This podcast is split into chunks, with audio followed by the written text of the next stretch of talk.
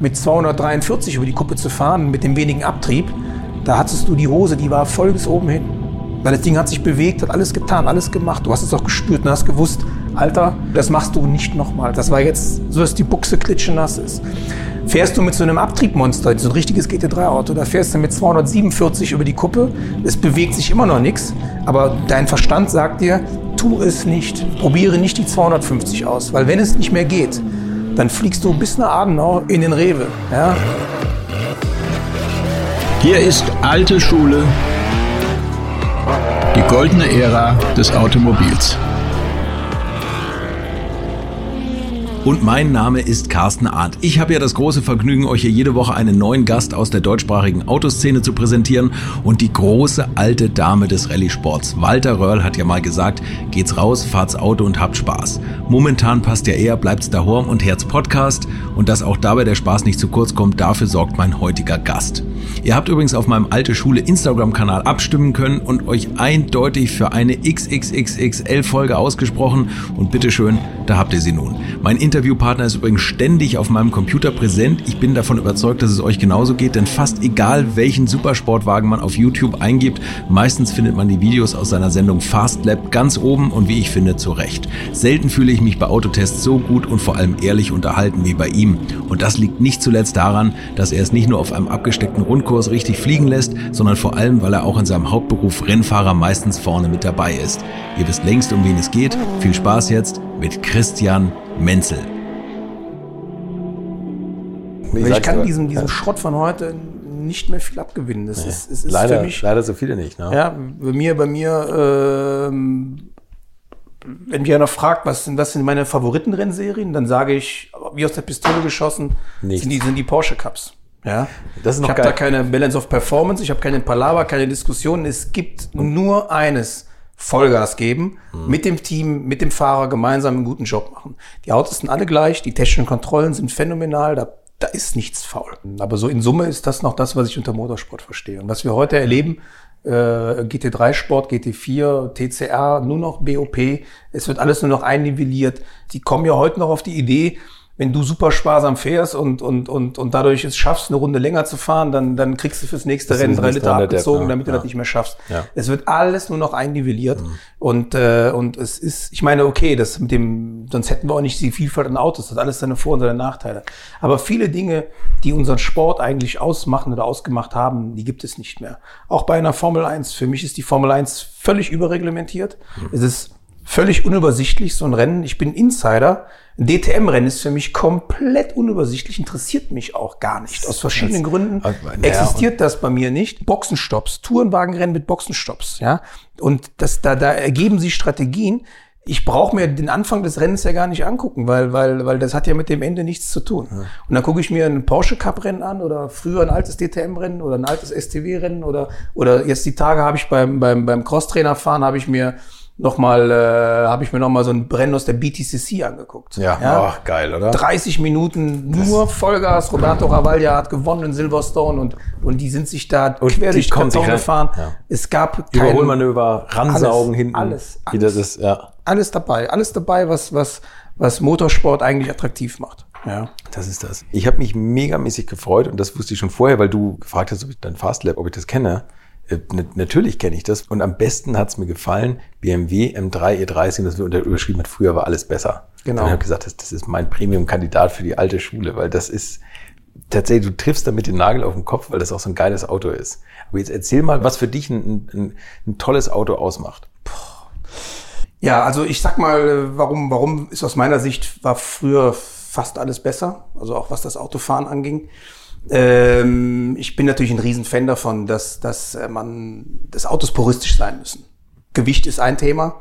Man, die Tourenwagen aus der damaligen Zeit, die haben, je nachdem welches Jahr die Autos waren, ab, abhängig vom Homologationsstand, haben die so um die 950 bis 1000 Kilo gewogen. Das war nichts. Ich meine, heute ein modernes GT3-Auto wiegt mal mindestens 1250, eher 1300 Kilo leer. Und was mich damals begeistert hat, war auch so, gerade bei diesen Gruppe A-Autos, DTM oder auch bei der Rallye-Szene, das waren halt die Autos, die quasi wir uns auch dann kaufen konnten. Ja? Und der Konsument am anderen Ende, wenn er ein Dreier BMW gefahren hat, dann war der M3 für ihn so der Traum. Ja? Beim Delta Integrale Ein Kumpel hatte früher immer ein Fiat Uno und äh, dann war das halt unser Delta. Also der Delta von, von wir sind die Delta-Kunden von morgen, so ungefähr. Ja, ne? Wir ja. haben davon geträumt, aber für den Uno hat's gereicht. Aber wir hatten eine, eine unglaubliche Markenidentifikation und das ging damals den, den eigentlich allen so. Und das hat unheimlich Freude und Spaß gemacht, dass man quasi sein Produkt auf der Rennstrecke fahren sieht und sagt, das ist mein Evo Daimler, das ist mein Opel Omega, mein, mein Kadettchen und all die Sierra Cosworth damals, ja, das waren die Autos, die man auch quasi kaufen konnte. Mhm. Und dann hatten die Autos damals keine Fahrhilfen, das heißt noch nicht mal eine Servolenkung. Ja, das war noch richtiges Handwerk.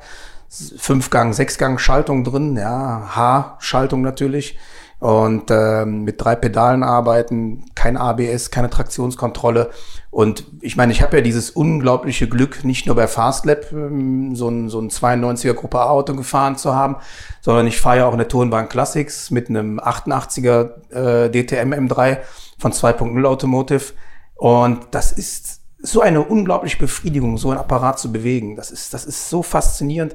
Durch dieser hochdrehende Vierzylinder, der natürlich in Wahrheit gar keinen Dampf hat, aber das ist scheißegal. Aber er hat einen Klang, der ist, Geil, der ja. ist, der ist, oh, ja, ein Traum. Und wenn dieses Ding so schreit und macht und tut und das ist ja schon ein Traum, nur diesen, diesen Motor, wenn er kalt ist, den zu starten. Und dann fängst du an, mit dem Pedal zu spielen, weil er, weil er sich achtmal verschluckt und, und, und dann den warm laufen lässt.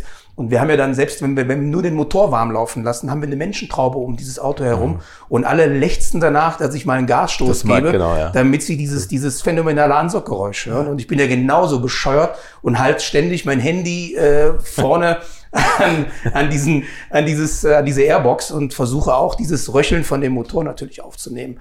Und ich verbinde damit einfach, ich meine, ich war damals, als diese Serie lief, so 17, 18 Jahre alt, hat, der hatte diesen, diese Vision, diesen Traum, auch äh, Rennen fahren zu wollen.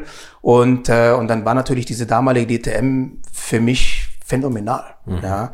Das wurde im Dreisat damals äh, live übertragen. Rainer Braun als die legendäre Stimme mit einem unglaublichen Witz und Humor und Fachwissen, diese, diese Rennen und einer Spannung hat er die übertragen. Es, der Mann ist eh mein Vorbild. Denn der hat immer genau das gesagt, was ich, was ich gesehen habe. Mhm. Und, und das war damals eine Seltenheit. Es gab nicht viele gute Journalisten, die Autorennen kommentieren konnten. Mhm. Autorennen waren damals selten. Dann hat es irgendeiner aus der Sportredaktion gemacht, wo du dir als Racing-Fan natürlich an deinen Kopf gepackt hast und gesagt, der Typ hat null Plan, ja, und der moderiert ist ein Formel-1-Rennen oder sowas. Geht gar nicht. Und dann war natürlich so ein Mann wie Rainer Braun damals, das war, das war ein Traum, dem diesen Menschen zuzuhören. Und diese Rennen waren gut, die Typen waren gut, die Menschen waren gut. Stell dir mal vor, so ein Klaus Ludwig, Keke Rosberg und, und ach, die ganzen Jungs von damals, wenn da so ein Marketing-Fuzzi gekommen wäre, hätte dem gesagt, hier sind deine, hier ist deine, deine äh, Text lerne immer aus. Deine, genau, deine, hier ist dein, dein, dein Heftchen. Wenn du die und die Fragen bekommst, dann gibst du genau die und die Antworten. Die hätten dem Typen eine reingehauen damals. Die hätten gesagt, verpiss dich. Das waren noch echte Kerle, echte Männer. Und die Autos waren auch von der körperlichen Beanspruchung einfach unglaublich anstrengend. Mhm. Und deswegen waren das damals auch noch echte Männer. Das waren nicht, nicht Typen, die bei Windstärke 3 schon, schon der wegfliegen, wie heute, mhm. weil sie alle 59 Kilo wiegen sollen, damit mhm. sie dann auch bloß äh, schön leicht sind, man noch irgendwo ein bisschen Blei im Auto platzieren kann. das waren noch so ein Olaf Mantei äh, und so weiter, das waren noch echte Kerle. Ja. Die haben, die haben, der Olaf, der hat tagsüber, ist er seinem Beruf nachgegangen, ist Bagger gefahren mhm. und hat, äh, keine Ahnung, äh, irgendwelche Betonklötze gestemmt und das war, ja, waren halt echte Männer. Ja. Und das musste man aber auch sein, weil diese Autos halt so anstrengend waren. Und, äh, und ich kann das nur bestätigen, wenn ich mit diesem Gruppe AM3 eine halbe Stunde fahre, dann steige ich komplett Fratze aus, aber ich bin total glücklich. Mhm. Ich hatte auch dieses Glück, STW damals zu fahren, Supertourenwagen, das war genauso. Da war auch keine Servolenkung drin. Wir hatten zwar schon sequenzielles Getriebe, aber die Ackerei war die gleiche mit, mit drei Pedalen und mit Zwischengas geben. Es war halt noch einfach, in Summe gab es viel mehr Faktoren, wo du dich als guter Rennfahrer herauskristallisieren kannst. Und mhm. gut fahren heißt für mich nur, nicht nur schnell sein, sondern auch wirklich ein Getriebe bedienen zu können, die Pedale bedienen zu können, ein Zwischengas geben zu können. Und wenn, wenn du diese Dinge heute von einem modernen Rennen, die wissen gar nicht, was du willst von denen. ja. Das ist, ist ja auch so schade, dass du, also früher gehörte einfach zum Fahren tatsächlich genau Fahren und das Handwerk Maschine bedienen dazu. Genau. Und heute werden natürlich so digital so Kurven übereinander gelegt. Du hast als Fahrer keine Ausrede mehr. Und ähm, ich habe bei Rainer Braun im Buch mal gelesen von diesem Anschieben im Windschatten. Ja, fünf also, Pokal früher. Ja, fünf Pokal ja, oder auch, die haben es ja auch damals bei der Formel V gemacht. Ja, schieben. Und, äh, mhm. Schieben. Also das heißt, Und das kurz, erklär du es aus Redfahrer, wie man das macht. Ich meine, das war natürlich eine andere Zeit, ne? Und äh, da gab es ja noch nicht diese Vollüberwachung wie heute, dass Ja, das jeder, noch, jeder das. eine eigene Da- Kamera am Auto hatte und, hinaus, ja. und auch von außen überall Kameras waren. äh, da, da war mit viel Glück, wenn es eine Fernsehübertragung gab, waren da halt fünf Kameras platziert auf einer Und Rennstrecke. man wusste, ja. wo die sind, ne? Und, ähm, und die Autos waren damals natürlich auch langsamer und die Autos haben auch länger gebraucht, um von Kurve 1 zu Kurve 2 zu kommen. Und dadurch, dass kein Dampf da war, hat man sich früher halt dann dem Windschatten bedient und gesagt, okay, dann, dann, wir müssen uns gegenseitig anschieben. Das heißt, einer fährt vorne weg und die anderen klinken sich, lassen sich, ziehen sich ran und schieben dann quasi den Vordermann, den bumsen die quasi an. Und so war das beim R5-Pokal. Ich habe das als Kind damals live auf der Nordschleife gesehen. Ich bin mit meinem Vater am Schwalbenschwanz gestanden. Ist ja eigentlich ein kurvenreicher Abschnitt. Ja, ne? Und dann ist da so ein Fünferpulk an uns an Stoßstange an Stoßstange vorbeigefahren. ja. Die haben sich zwar in den Kurven nicht geschoben, weil das wäre dann kontraproduktiv Ja. gewesen, aber dieser, dieser Fünferclub hat dann auf der Döttinger Höhe, haben die ihr Spielchen gespielt. Da ging es nicht darum, auszuscheren, nein, sondern, sondern die haben quasi äh, heute zieht man sich im Windschatten ran, fährt raus überholt. Damals war das so, man ist rangefahren in den Windschatten, hat den quasi den Vordermann angeschoben, der hat dann wieder 3 kmh mehr gehabt. Hat fünf, bis zu 500 Umdrehungen mehr. ne? Ja, und dann, und dann, und das hat sich von hinten, hat der Letzte dann auch nochmal geschoben. Und so haben die angefangen, sich gegenseitig immer wieder zu schieben, zu schieben, zu schieben. Und dann haben die Kabinen dann plötzlich einiges mehr an kmh und Umdrehungen gehabt. Und so wurden Zeiten gefahren. Und erst in der letzten Runde haben sie sich dann getrennt und dann ging es dann wirklich darum, wer gewinnt. Ne? Genau. Ja, ja, also das ist, oder im Qualifying hat man halt dann sich, sich diese, diese, diese, so ein Klüppchen gegründet und gesagt, okay, wir harmonieren gut und dann, und dann versuchen wir zusammen jetzt im Qualifying, dass wir weiter nach vorne kommen. Ja. Ja. Und äh, undenkbar heute. Undenkbar. Aber geil. Ich meine, du hast ja wirklich eine lange Zeit erlebt an Motorsport. Angefangen hast du mit Kart in den, in den 80ern. Ja, Ja. wirklich extrem früh eigentlich, ne? Ja, gut, ich bin ja auch schon extrem alt. Ne? Also ich Naja, meine, das- obwohl, obwohl hier bei alte Schule ja noch die meisten Kameraden noch deutlich da älter sind. Ja, total Ja. so alt irgendwie. Aber nee, du bist trotzdem extrem früh für die Zeit. Das war die Vor-Schumi-Zeit. Ja. Wo, wo die Leute eigentlich das Kartfahren, das frühe Kartfahren haben die Leute ja erst eigentlich durch Michael Schumacher entdeckt Genau. und den Wunsch formuliert. Ich bin- und du hast angefangen mit zehn Jahren oder was? Oder, Ja, oder ja. zwölf oder was war's? Mit zwölf habe ich mein erstes. Go-Kart bekommen. Also äh, ich bin übrigens mit, mit, mit, mit Schumacher auf der Go-Kart-Bahn groß geworden. Also ich habe damals alles live erlebt und, ähm, und, und krieg auch heute noch, ärgere mich echt, was von Unsinn teilweise erzählt wird aus der damaligen Go-Kart-Zeit. Ich war live dabei und weiß, was stimmt und nicht stimmt. Also ist auch immer so, der eine erzählt's, der nächste oder der eine schreibt was, der andere hat's gelesen, dann, dann, dann, dann stehen die Geschichten, Wahrheit, die, die ne? überhaupt nicht stimmen. Also ich habe zum Beispiel nie erlebt, dass der Ralf schneller gewesen wäre wie der Michael. Das hat er nie gegeben. Ja, aber ist egal. Wird das gesagt? Das Ja, ja, ja, schneller, aber schneller. Ja. Ja, aber ich habe ich nicht erlebt. Komisch, hat man ja auch beim Formel 1 es war, nicht es, war, erlebt. Es war niemand schneller als Michael Schumacher auf der Ist das Karte. so? Der das ist, ist wirklich- Ja.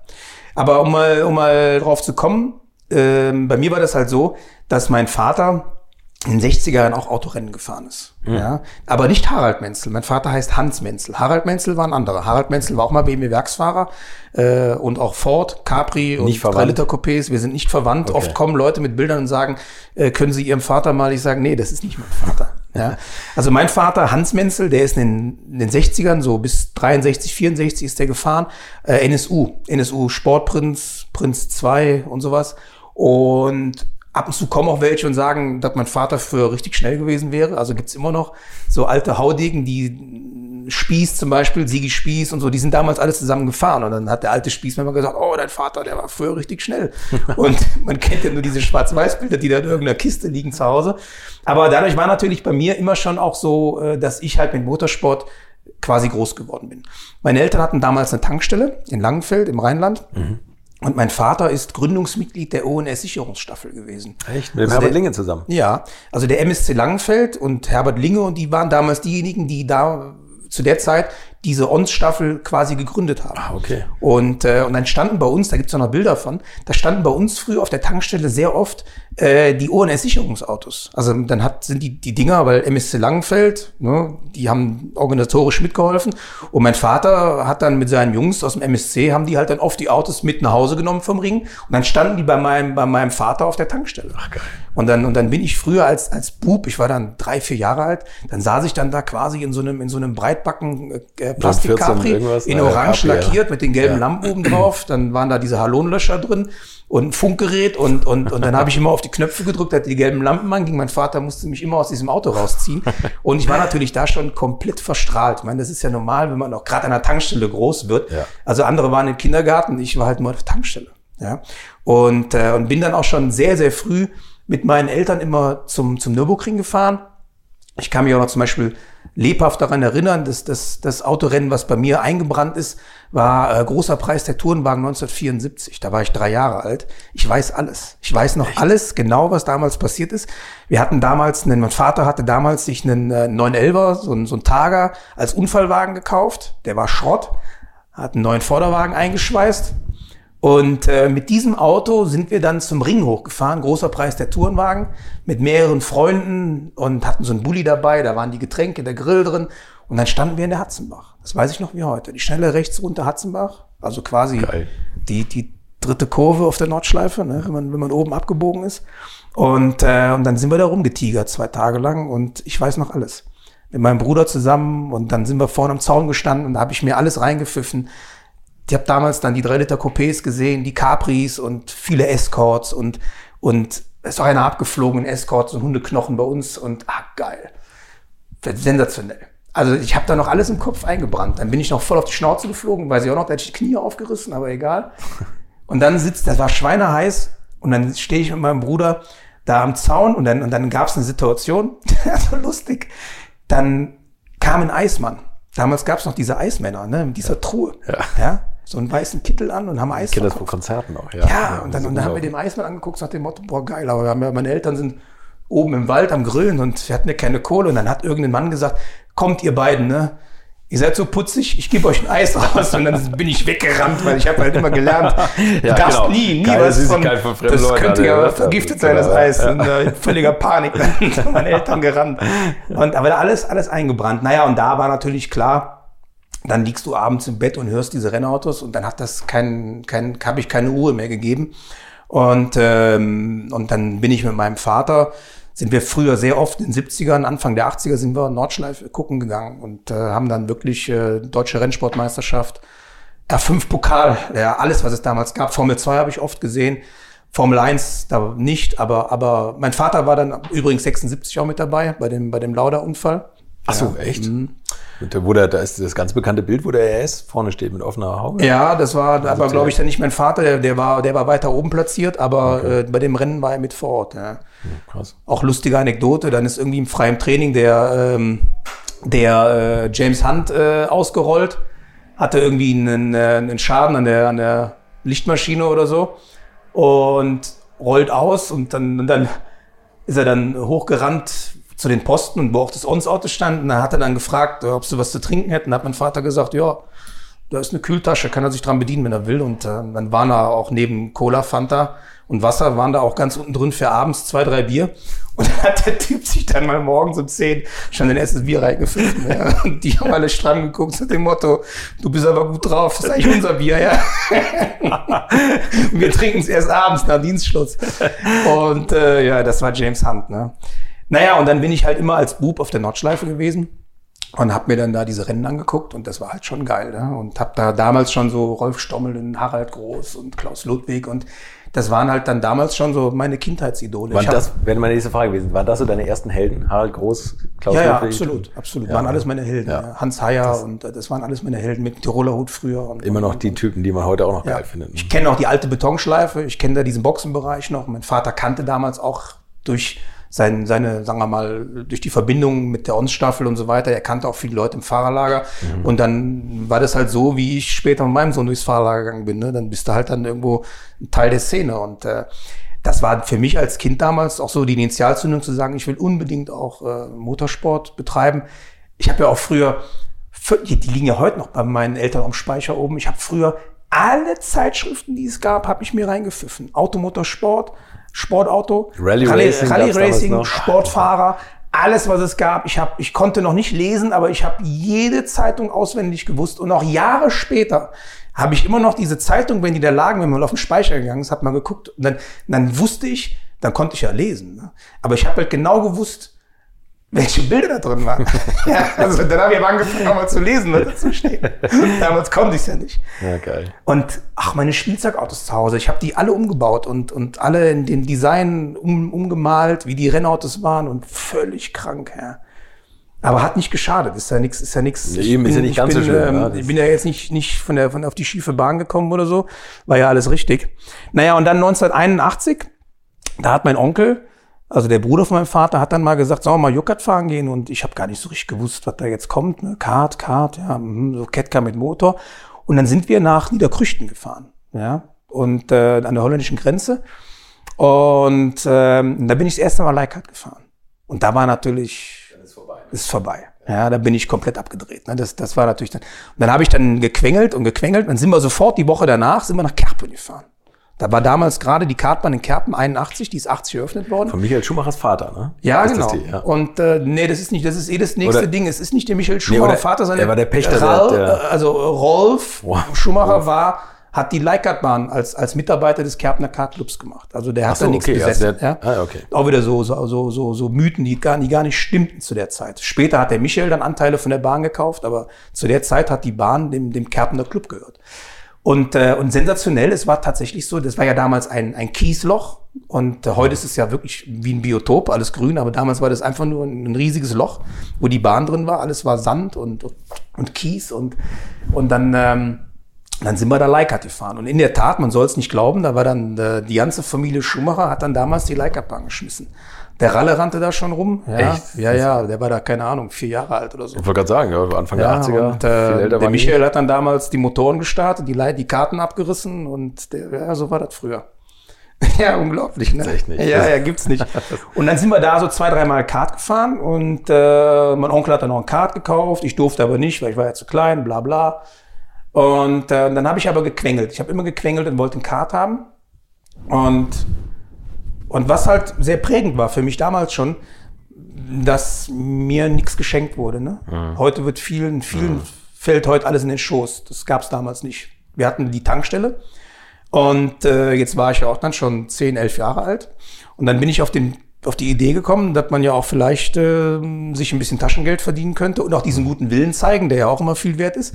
Und dann habe ich wirklich immer früher nach der Schule Tankstelle gearbeitet. Ne? Und wir hatten da auch so, eine Waschanlage. Das ist nicht so hochmodern wie heute. Da, da habe ich mit elf, mit, mit zehn, elf Jahren konnte ich dann schon Auto fahren.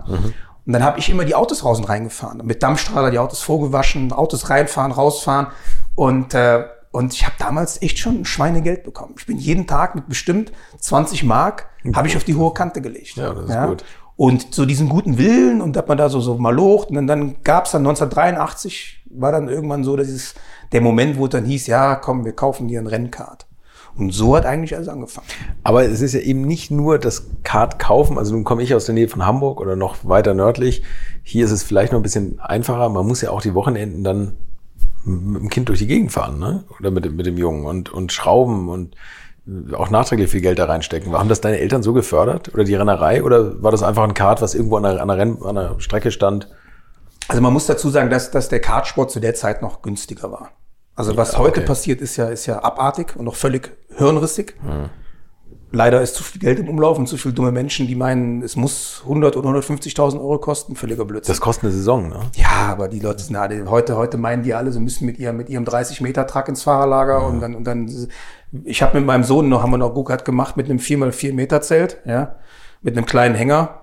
Und bei uns war meistens der Kranz, der hing dann im Zelt und Ja, nicht, in dem, nicht in diesem, diesem Truck mit Catering und den ganzen Scheißdreck. Ja. Bei uns gab's die Stullen noch, die wir selber geschmiert haben. Ja, wir haben ja- nur eine Kühltasche dabei. Schadet ja nicht, ne? Ja, und da gab es auch viele Sympathisanten, die gesagt haben, toll, dass bei euch dass ihr gewinnt und nicht die, nicht die anderen. Ja. Und ähm, naja, okay. Ich habe halt damals viel mitgeholfen bei meinen Eltern an der Tankstelle. Man hat quasi auch einen Mitarbeiter gespart, weil ich habe jede freie Minute habe ich natürlich da draußen mit mal locht. Ja.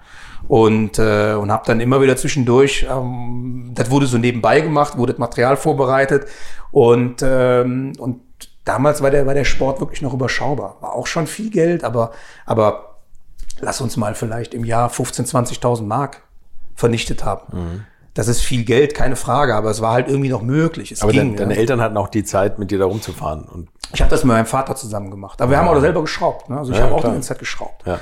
Äh, das ist auch so ein Ding. Heute, heute schraubt überhaupt keiner mehr. Ja. Heute sitzen die Fahrer, die kleinen Bubis sitzen in ihrem, ihrem Sesselchen. Ja gut, die müssen ja, die müssen ja ihrem, ihrem Influencer-Dasein nachkommen. Genau, die Fotos posten und Fotos posten Sponsoren gerecht werden. Selfies machen und Facebook und Instagram bedienen. Ja. Was ja alles nicht, nicht grundlegend verkehrt ist, aber, aber wo liegt Priorität in dem Alter? Ne? Heute, hat ja, heute haben auch die Fuzis schon eine Autogrammkarte. Ja. Und, äh, und, und, dann, und dann meinen die natürlich, ich habe ja auch viel mit Nachwuchs zu tun gehabt. Ich habe jahrelang Deutsche Post Speed Academy betreut und dann stehen so zehn, elfjährige vor mir und wollen mit mir ein Gespräch aufzwingen und mir ihre Autogrammkarte geben, wo ich sage, Junge, mach doch, fahr doch erstmal Rennen.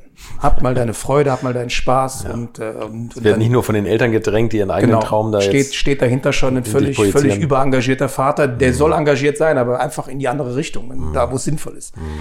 Na, das gab's damals alles nicht. Wir haben geschraubt, wir haben gemacht, wir haben getan, wir hatten da Bock drauf.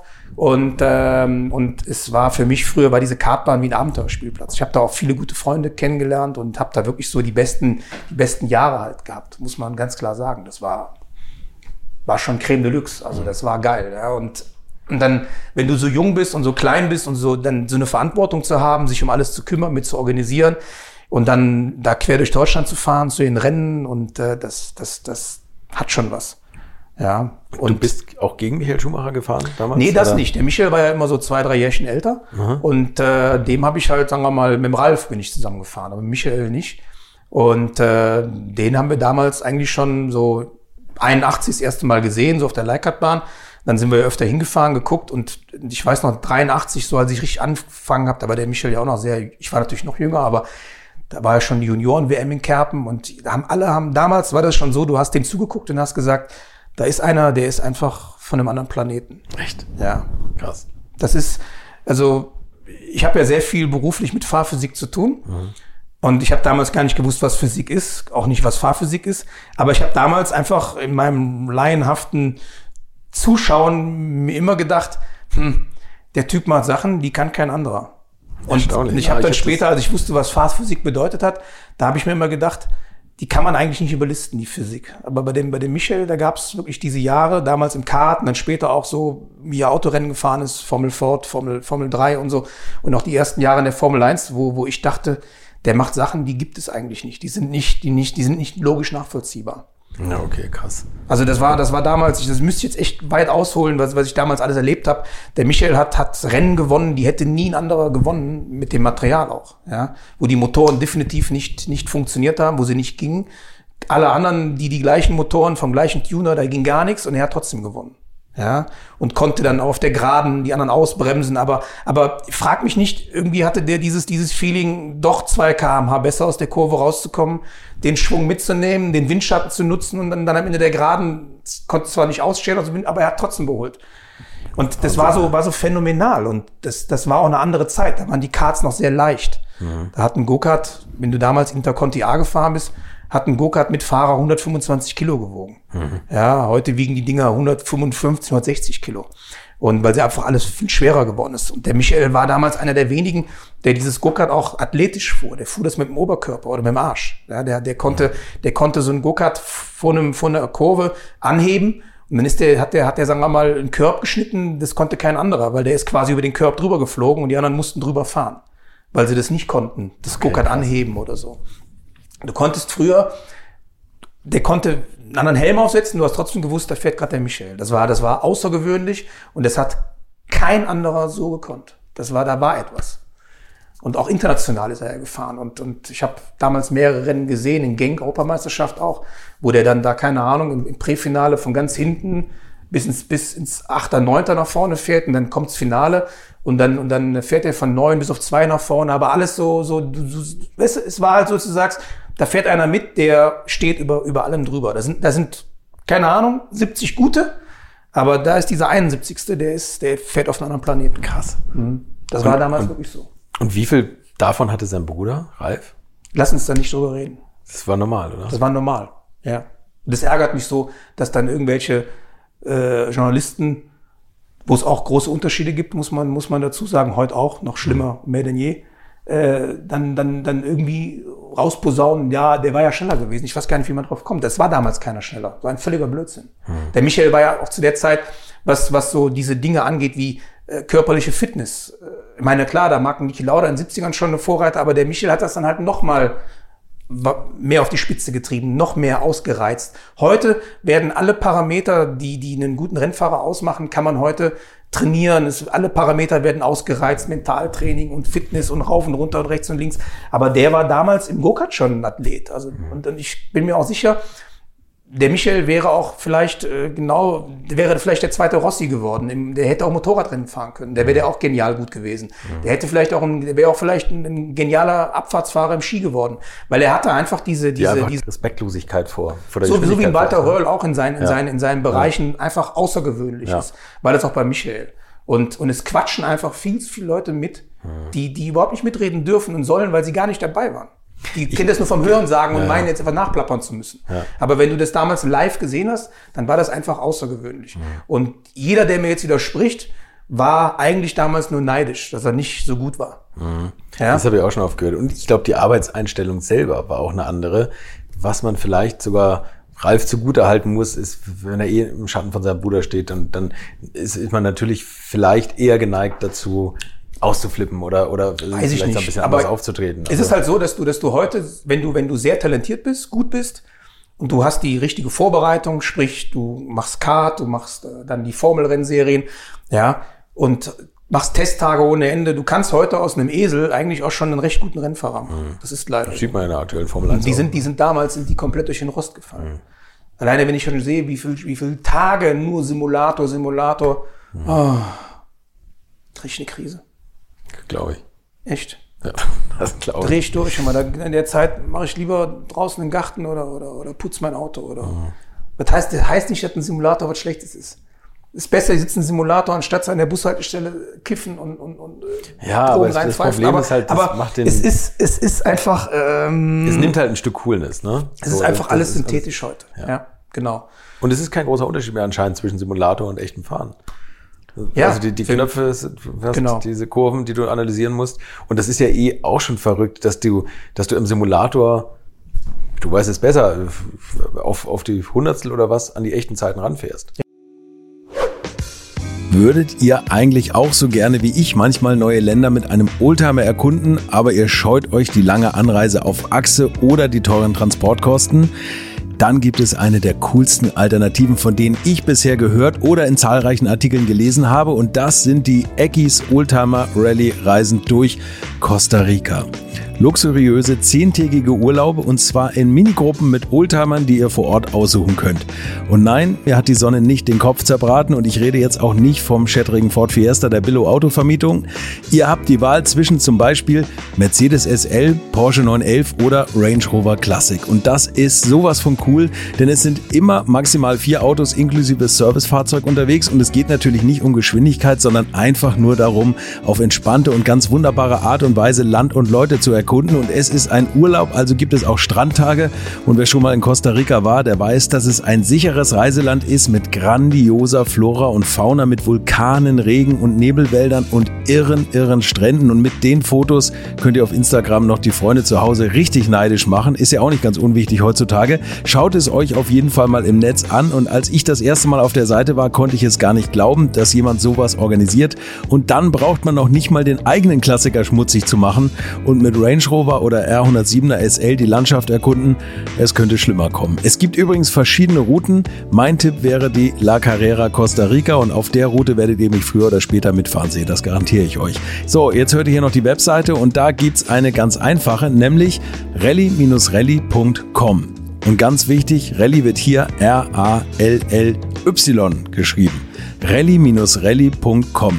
Am besten gleich draufklicken, Seite abspeichern und möglichst schnell buchen, denn es sind kleine Gruppen und Inga und Ingo, die das organisieren, sind wirklich mega nett und Ingo ist auf mich gekommen, weil seine Mitfahrenden immer alte Schule hören. Also Geschmack haben die, die da mitfahren auch und ihr sollt jetzt auch weiter alte Schule hören. Bis bald in Costa Rica. Ja, also Du testest phänomenal. neue Reifen auf dem Simulator und, und, und fährst genau ran. Ja. Trotzdem geht mir da einfach vieles verloren, was, was früher den Motorsport, den, den Fahrer, was früher waren für mich, war für mich ein Rennfahrer, ein Hero. Das war, das war für mich war das ein Star. Heute bei den meisten empfinde ich genau das Gegenteil. Was gibt's für aktuelle ja. Fahrer, wo du sagst, da würde ich mit dem Poster am Zimmer aufhängen? Also ich kann jetzt nicht alle aufzählen, weil ich mir nicht über alle meine Gedanken gemacht habe. Also denn Sebastian Vettel kommt übrigens auch aus der Gosse. Ja? Mhm. Und äh, da gibt's auch ein paar gute Geschichten zu wie er mit Papa Norbert, ich kenne die schon von klein an, ja, und äh, wie die, wie die sich damals, sagen wir mal, da so durchgewühlt haben. Mhm. Und das hatte immer was mit Gönnern zu tun, mit Leuten, die ihn, die ihn irgendwie cool fanden oder die Art und Weise, wie sie da damals auch mit, mit ganz wenig Geld denjenigen, die schon relativ gut betucht waren, wie man die trotzdem gebügelt hat. Mhm. Und dass es dann schon Leute gab, die das damals auch so gesehen haben und gesagt haben, Mensch, dem Kleinen müssen wir irgendwie helfen. Und wie man dann so, so Schritt für Schritt anfängt dann so, ne, diese, diese, diese, diese Steps zu machen. Mhm. Und äh, die nicht halt gekünstelt sind mit Papas großer Kohle, wo, wo, wo alles selbstverständlich ist. Jetzt, und ja. das hat er sich schon erarbeitet. Und, ähm, und jetzt kann man natürlich sagen, ja, der hatte Glück, weil der und der hat den gefördert. Aber ich sag, ich halte dagegen und sage, nee, nee, der, der, dass derjenige den gefördert hat, rede ich nicht von Dr. Marco, der kam ganz, ganz, ja, ganz am Ende erst. Nee, wer kam denn davor? Immer dieses ganze Gelaber, dass er der große Förderer, stimmt alles gar nicht. Nee, nee, da waren, da waren, da waren ganz im Gegenteil. Ja. Ja, weil es, weil es, weil, dass der damals schon im, im Karten Red Bull Helm getragen hat, hat nichts mit Dr. Marco zu tun gehabt. Der hat lange da, ich behaupte, lange dagegen gekämpft, weil mhm. es nicht sein Schützling war. Mhm. Aber irgendwann konnte man, kam man nicht mehr dran vorbei, weil der Mathe-Schützling halt cool fand. Und dann war er plötzlich der, immer schon das große Red Bull-Kind, obwohl er Red Bull Deutschland war. Alles Insider-Stories und aber überlasse ich alles den Experten. So. Aber dass, dass es immer wieder Leute gab, die den gut gefunden haben, das hatte was mit seiner Art zu tun. Mhm. Und ich, ich habe immer Sympathien für so Jungs, weil, weil bei mir war das immer so ein bisschen ähnlich. Ich hatte auch nie, wir hatten nie Geld. Wir hatten nie Geld zu viel. Es war immer alles, was ich gemacht habe, war, war nur so mit Kratzen und mit Gönnern und ein bisschen hier, ein bisschen da. Und es war immer alles unterfinanziert. Mhm. Wo die anderen in der Formel 3 damals 700.000, 800.000 D-Mark hatten an Budget, da hatten wir 250. Wir sind aber trotzdem Formel 3 gefahren und wussten nicht, wie wir unsere Reifen bezahlen sollen. Das war wirklich so. Mhm. Und dann fängst du an, im Fahrerlager rumzukratzen und hast du noch 2000 Mark für ein paar Reifen und, und so fängt man an, dann sich seine, seine, seine acht Reifen zusammenzuschnorren, die man dann zur Abnahme bringt und die markieren lässt, ja. Und dann musstest du dich ja wahrscheinlich entscheiden, ob Formelsport oder Tourenwagen. Und du bist in die Formel Formel 3 gekommen. Ne? Naja gut, der klassische Weg ist ja normalerweise schon, dass man versucht, mal erst Formel zu fahren. Formel, ja. Und äh, 1991 war es dann so, dass, äh, dass der ADAC damals dann diese Formel BMW ADAC Junior Meisterschaft, ja, so hieß die, ins Leben gerufen hatte, so mit Kohlefaser Monocoque, BMW, K1 Motor drin, also aus dem Motorrad. Ja, und dann hat der ADAC Nordrhein, gab ja die einzelnen ADAC, Gaue, ja, mhm. dann musste jeder ADAC Gau Gau Bayern, Gau Süd, Gau Nord und wie die alle heißen, Hessen rauf und runter, die mussten alle Autos kaufen. Und okay. dann ging es auch darum, dass diese Autos besetzt werden. Und da hatte ich damals dieses Glück, dass der ADAC Nordrhein dann gesagt hat, also wir stellen euch ein Auto zur Verfügung. Und dann habe ich mit meinem Vater zusammen, haben wir selber, wie im Go-Kart quasi, haben wir angefangen, so blauäugig wie wir waren, ein Auto zusammenzubauen, vorzubereiten, damit zu den Rennen zu fahren. Das hat anfangs die ersten zwei, drei Rennen noch ganz gut funktioniert und dann ging das Drama los. Dann wurden die Motoren getuned. Dann kamen die Profiteams, die natürlich ein ganz anderes Know-how hatten. Also im Zeitraffer alles kaputt gemacht wie jetzt. Genau. Wie jeder ja, Sport. Genau, ne? wie jeder Sport. Wir, ja. wir sind damals wirklich mit einem, mit einem, mit einem Ford Transit, einen Hänger. Dann hatte ich so ein altes, ein altes Sanitäterzelt, so ein, so ein vom Deutschen Roten Kreuz. Da haben wir drin geschraubt.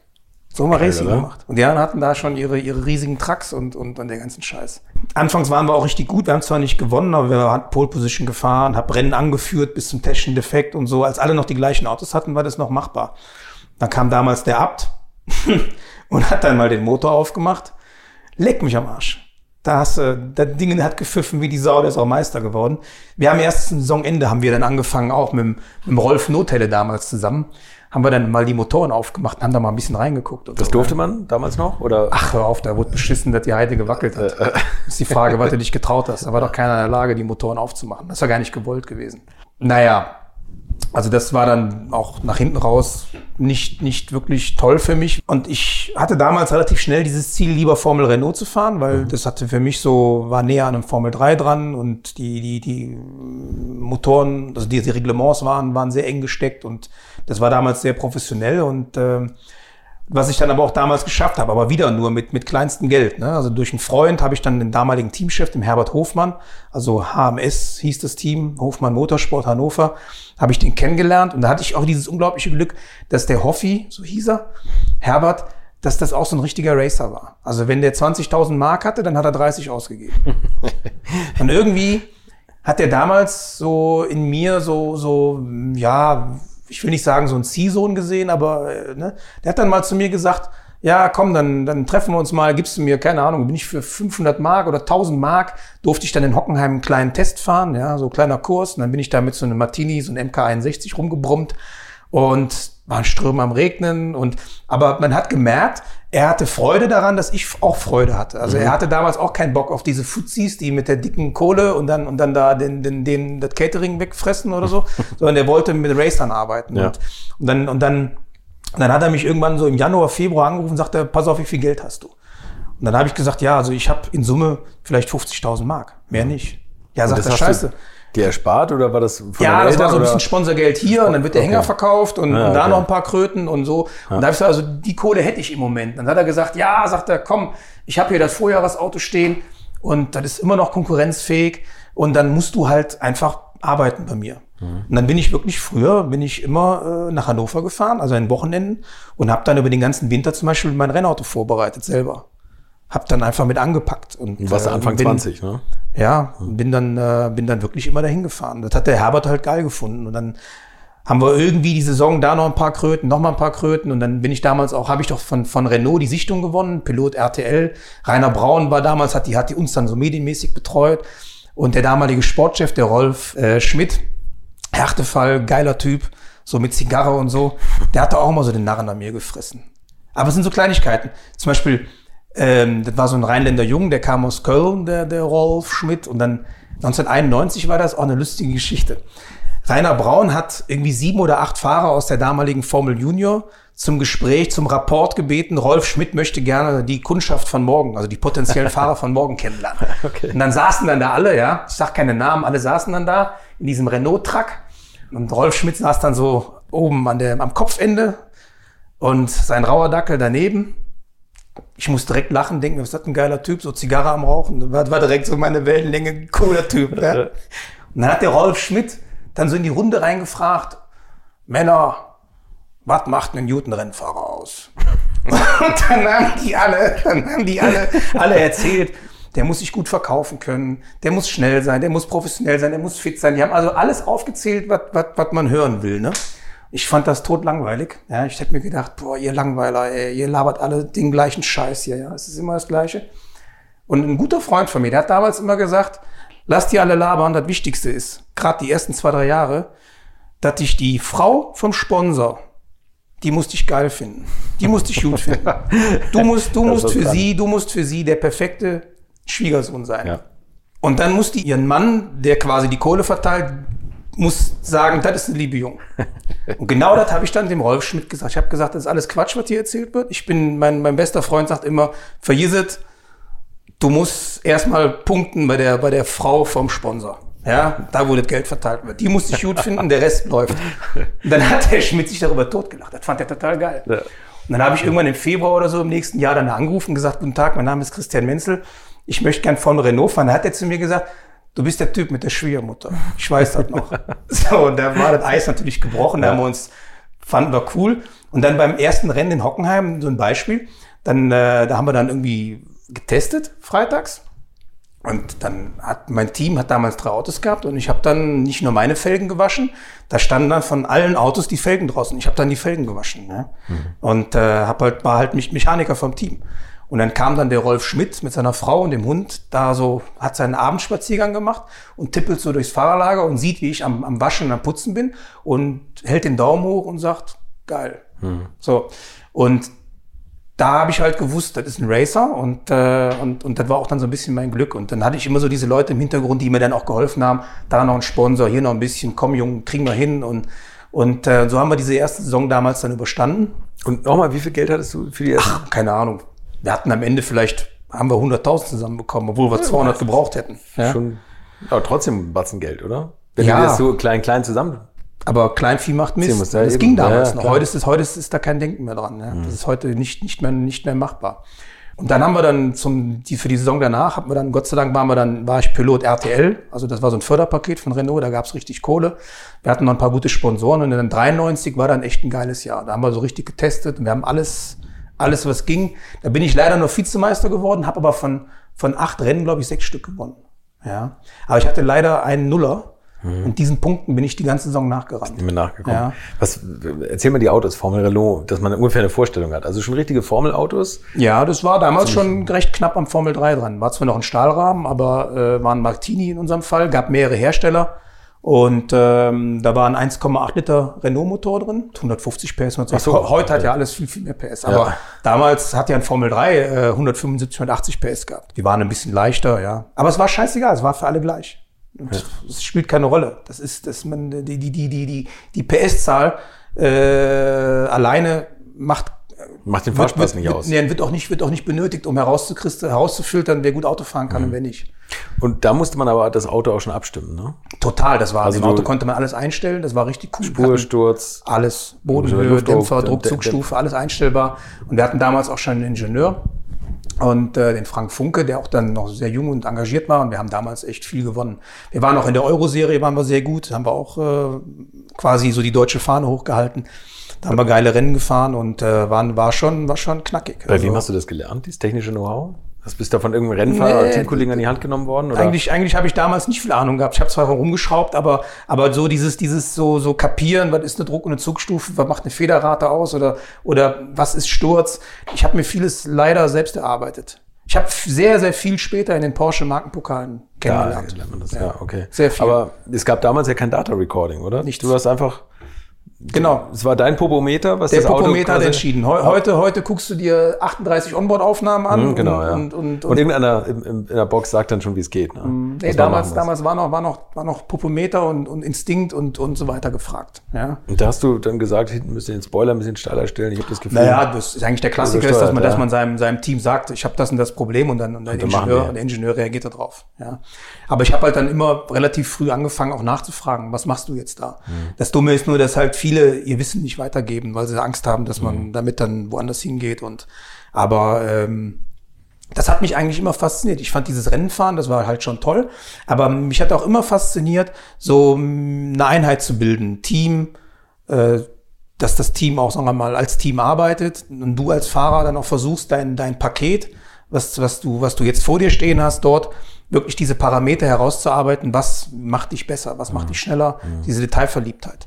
Das habe ich später auch im Go-Kart, als dann mein Sohn, der Nico, Kart gefahren ist, habe ich das auch bis zum Exzess. Ich habe das, ich wurde ja am Anfang von den ganzen Ross Bronson, Eddie Lewis auf der Go-Kart-Bahn, ja, was da alle, wie schlau die da alle sind. Aber es ist nicht wie die Bundestrainer am Fußballrand. Doch, die- ist da die- genauso. Ja, ja, genauso, die Leute oder? wissen alles, die schrauben rauf und runter. Wenn ich dann nach der, nach der, nach der, die Frage, was bringt das, wenn ich den Stabi verstelle? Erklär es mir, dann, dann kommt keine Antwort. Keine ja, haben wir immer schon gemacht. Ja, wahrscheinlich ja. Nachwuchs-Motorsportforen im Internet. Ja, ja, und auf jeden Fall, dann habe ich im Go-Kart habe ich echt angefangen, das, das dann genauso, ich will nicht sagen wissenschaftlich zu arbeiten, aber einfach mit Logik abzuarbeiten. Also ich, du hast ein Paket und dann fängst du an, wirklich alle Parameter, Nachlauf, Sturz, äh, Stabi-Pakete, äh, am Chassis Schrauben lösen, locker machen, weicher machen, härter machen und dann auch so einen jungen Menschen dann mit dem zu diskutieren, was hast du jetzt gespürt? Und, und naja, haben wir dann wirklich, habe ich so als, als One-Man-Show, habe ich, dann standen her die anderen, haben geguckt, was wir machen. Ich habe auch alles mal aufgeschrieben, ja, Und, und alles notiert und Luftdrücke, kalt, warm und ich habe da echt und äh, das hat auf der Kartbahn hat es nie einen gegeben, der irgendwas notiert hat. Ich habe hab immer jeden, jeden, jede Runde aufgeschrieben, jeden, jeden Split, jeden Sektor, jede Änderung am Kart. äh, Was sagt der Fahrer? Dokumentiert, aufgeschrieben und abends nochmal ein Fazit gemacht. Was hat der Tag uns heute gebracht? Was ist gut, was ist schlecht?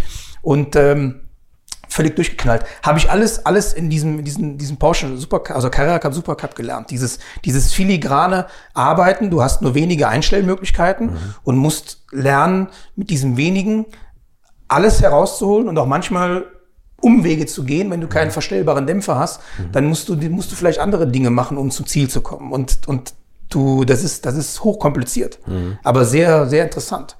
Und ähm, das hat mir immer schon Spaß gemacht. Diese Technik, dieses Herausfiltern, Kleinigkeiten, ja. Einfach dieses Wertlegen auf diese Details. Ja. Geil. Aber ich glaube, da ist Porsche auch immer eine gute Schule. Das höre ich auch immer wieder, Ja. dass Leute, auch ein Striezel Stuck hat gesagt, das Auto abstimmen hat er bei Porsche gelernt.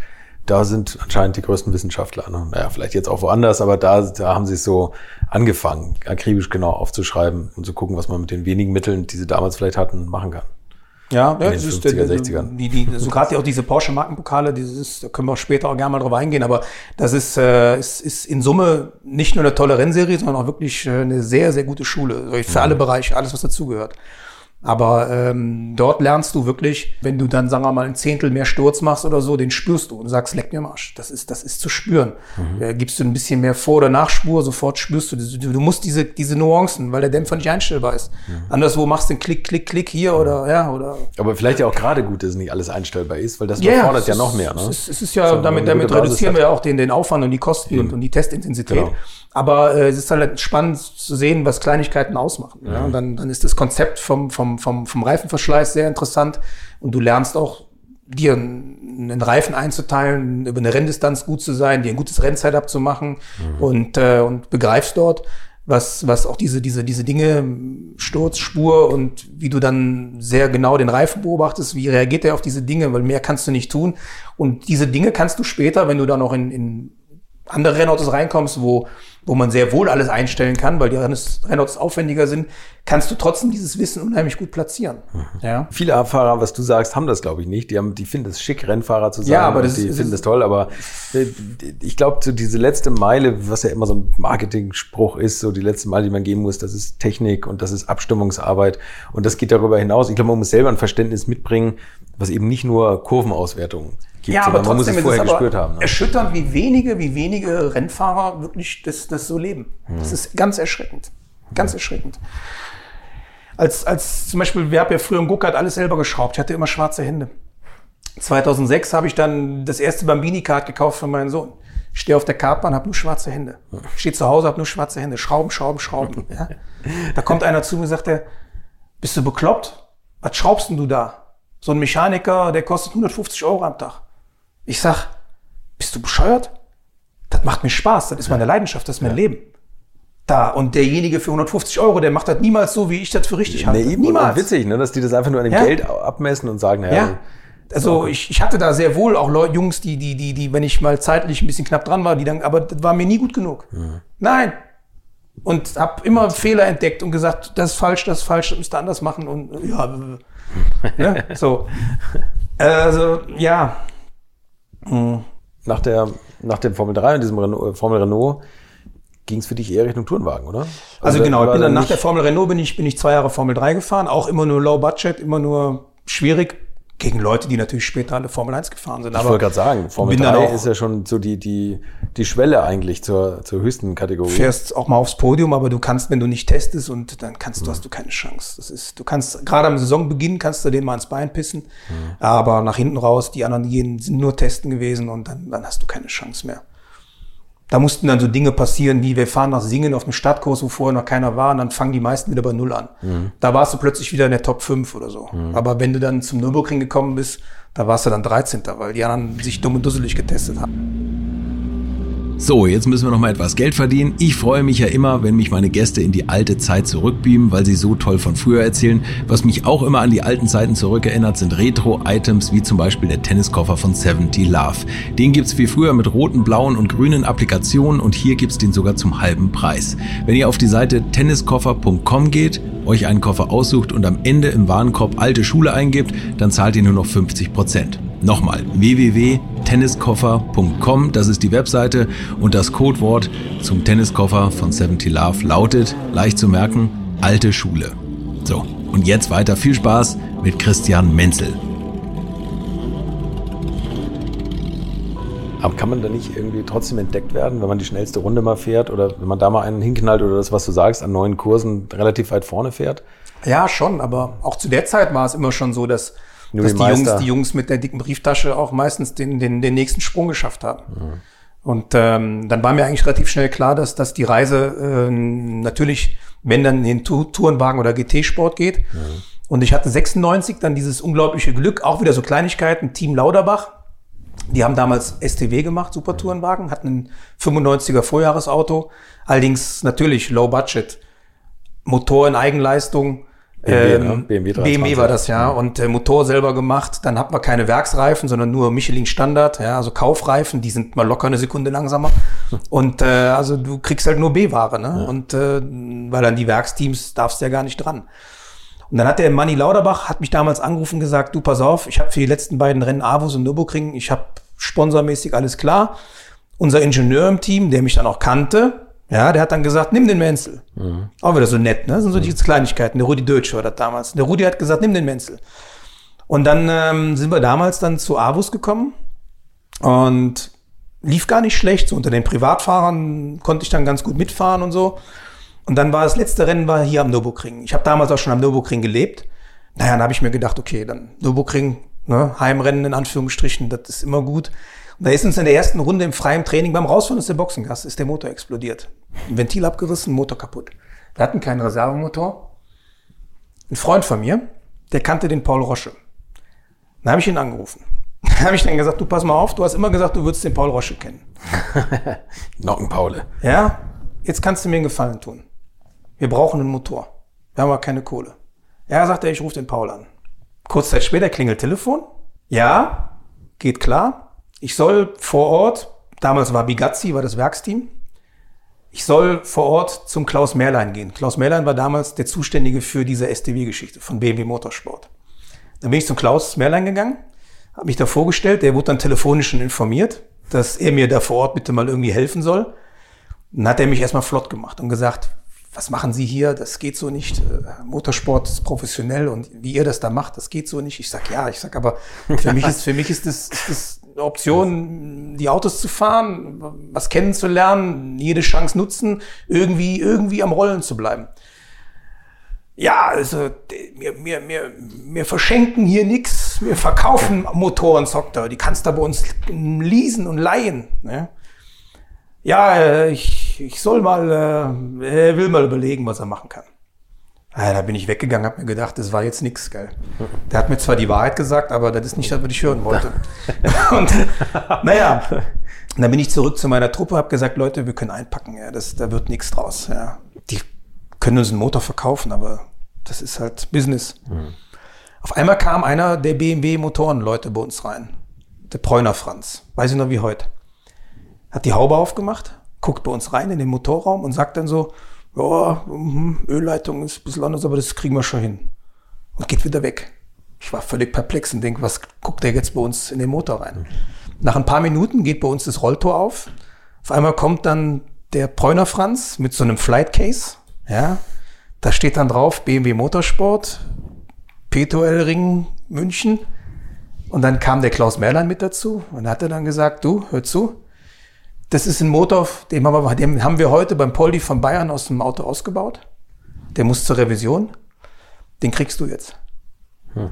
Okay? Das ist ein Geschenk. Motor muss eh gemacht werden. Und dann haben wir diesen Motor da eingebaut. Und äh, ich konnte den ganzen Freitag nicht fahren, weil wir keinen, zu dem Zeitpunkt ja keinen Motor hatten. Mhm. Und dann äh, am Samstagmorgen strömender Regen. Strömender Regen. Bin im Trocknen keinen Meter gefahren, aber es hatte geregnet. Und ähm, ja, da habe ich mir gedacht, das ist jetzt deine Chance, weil im Regen da ist alles auf Null. Ist alles auf Null. Ja. Und dann war das tatsächlich so. Wir hatten dann diesen Werksmotor drin. Und damals ist gefahren Sopa, Cicotto, Burgstaller. Und da fuhren damals die Quattro Audis und alles, die Allradler. Und ich war dann wirklich am Ende der schnellste BMW im Regen. Ja. War der Motor Findest du das? Der, Motor, hat, da, hat da eine untergeordnete Rolle gespielt. Aber, aber hatte, stand der besser im Futter unterm Strich? Der Motor war schon besser als, als euer. Unsere, ja, ja, der ja, ging schon okay. besser, natürlich. Okay. Ja, ja, das war schon was anderes. Ja. Mhm.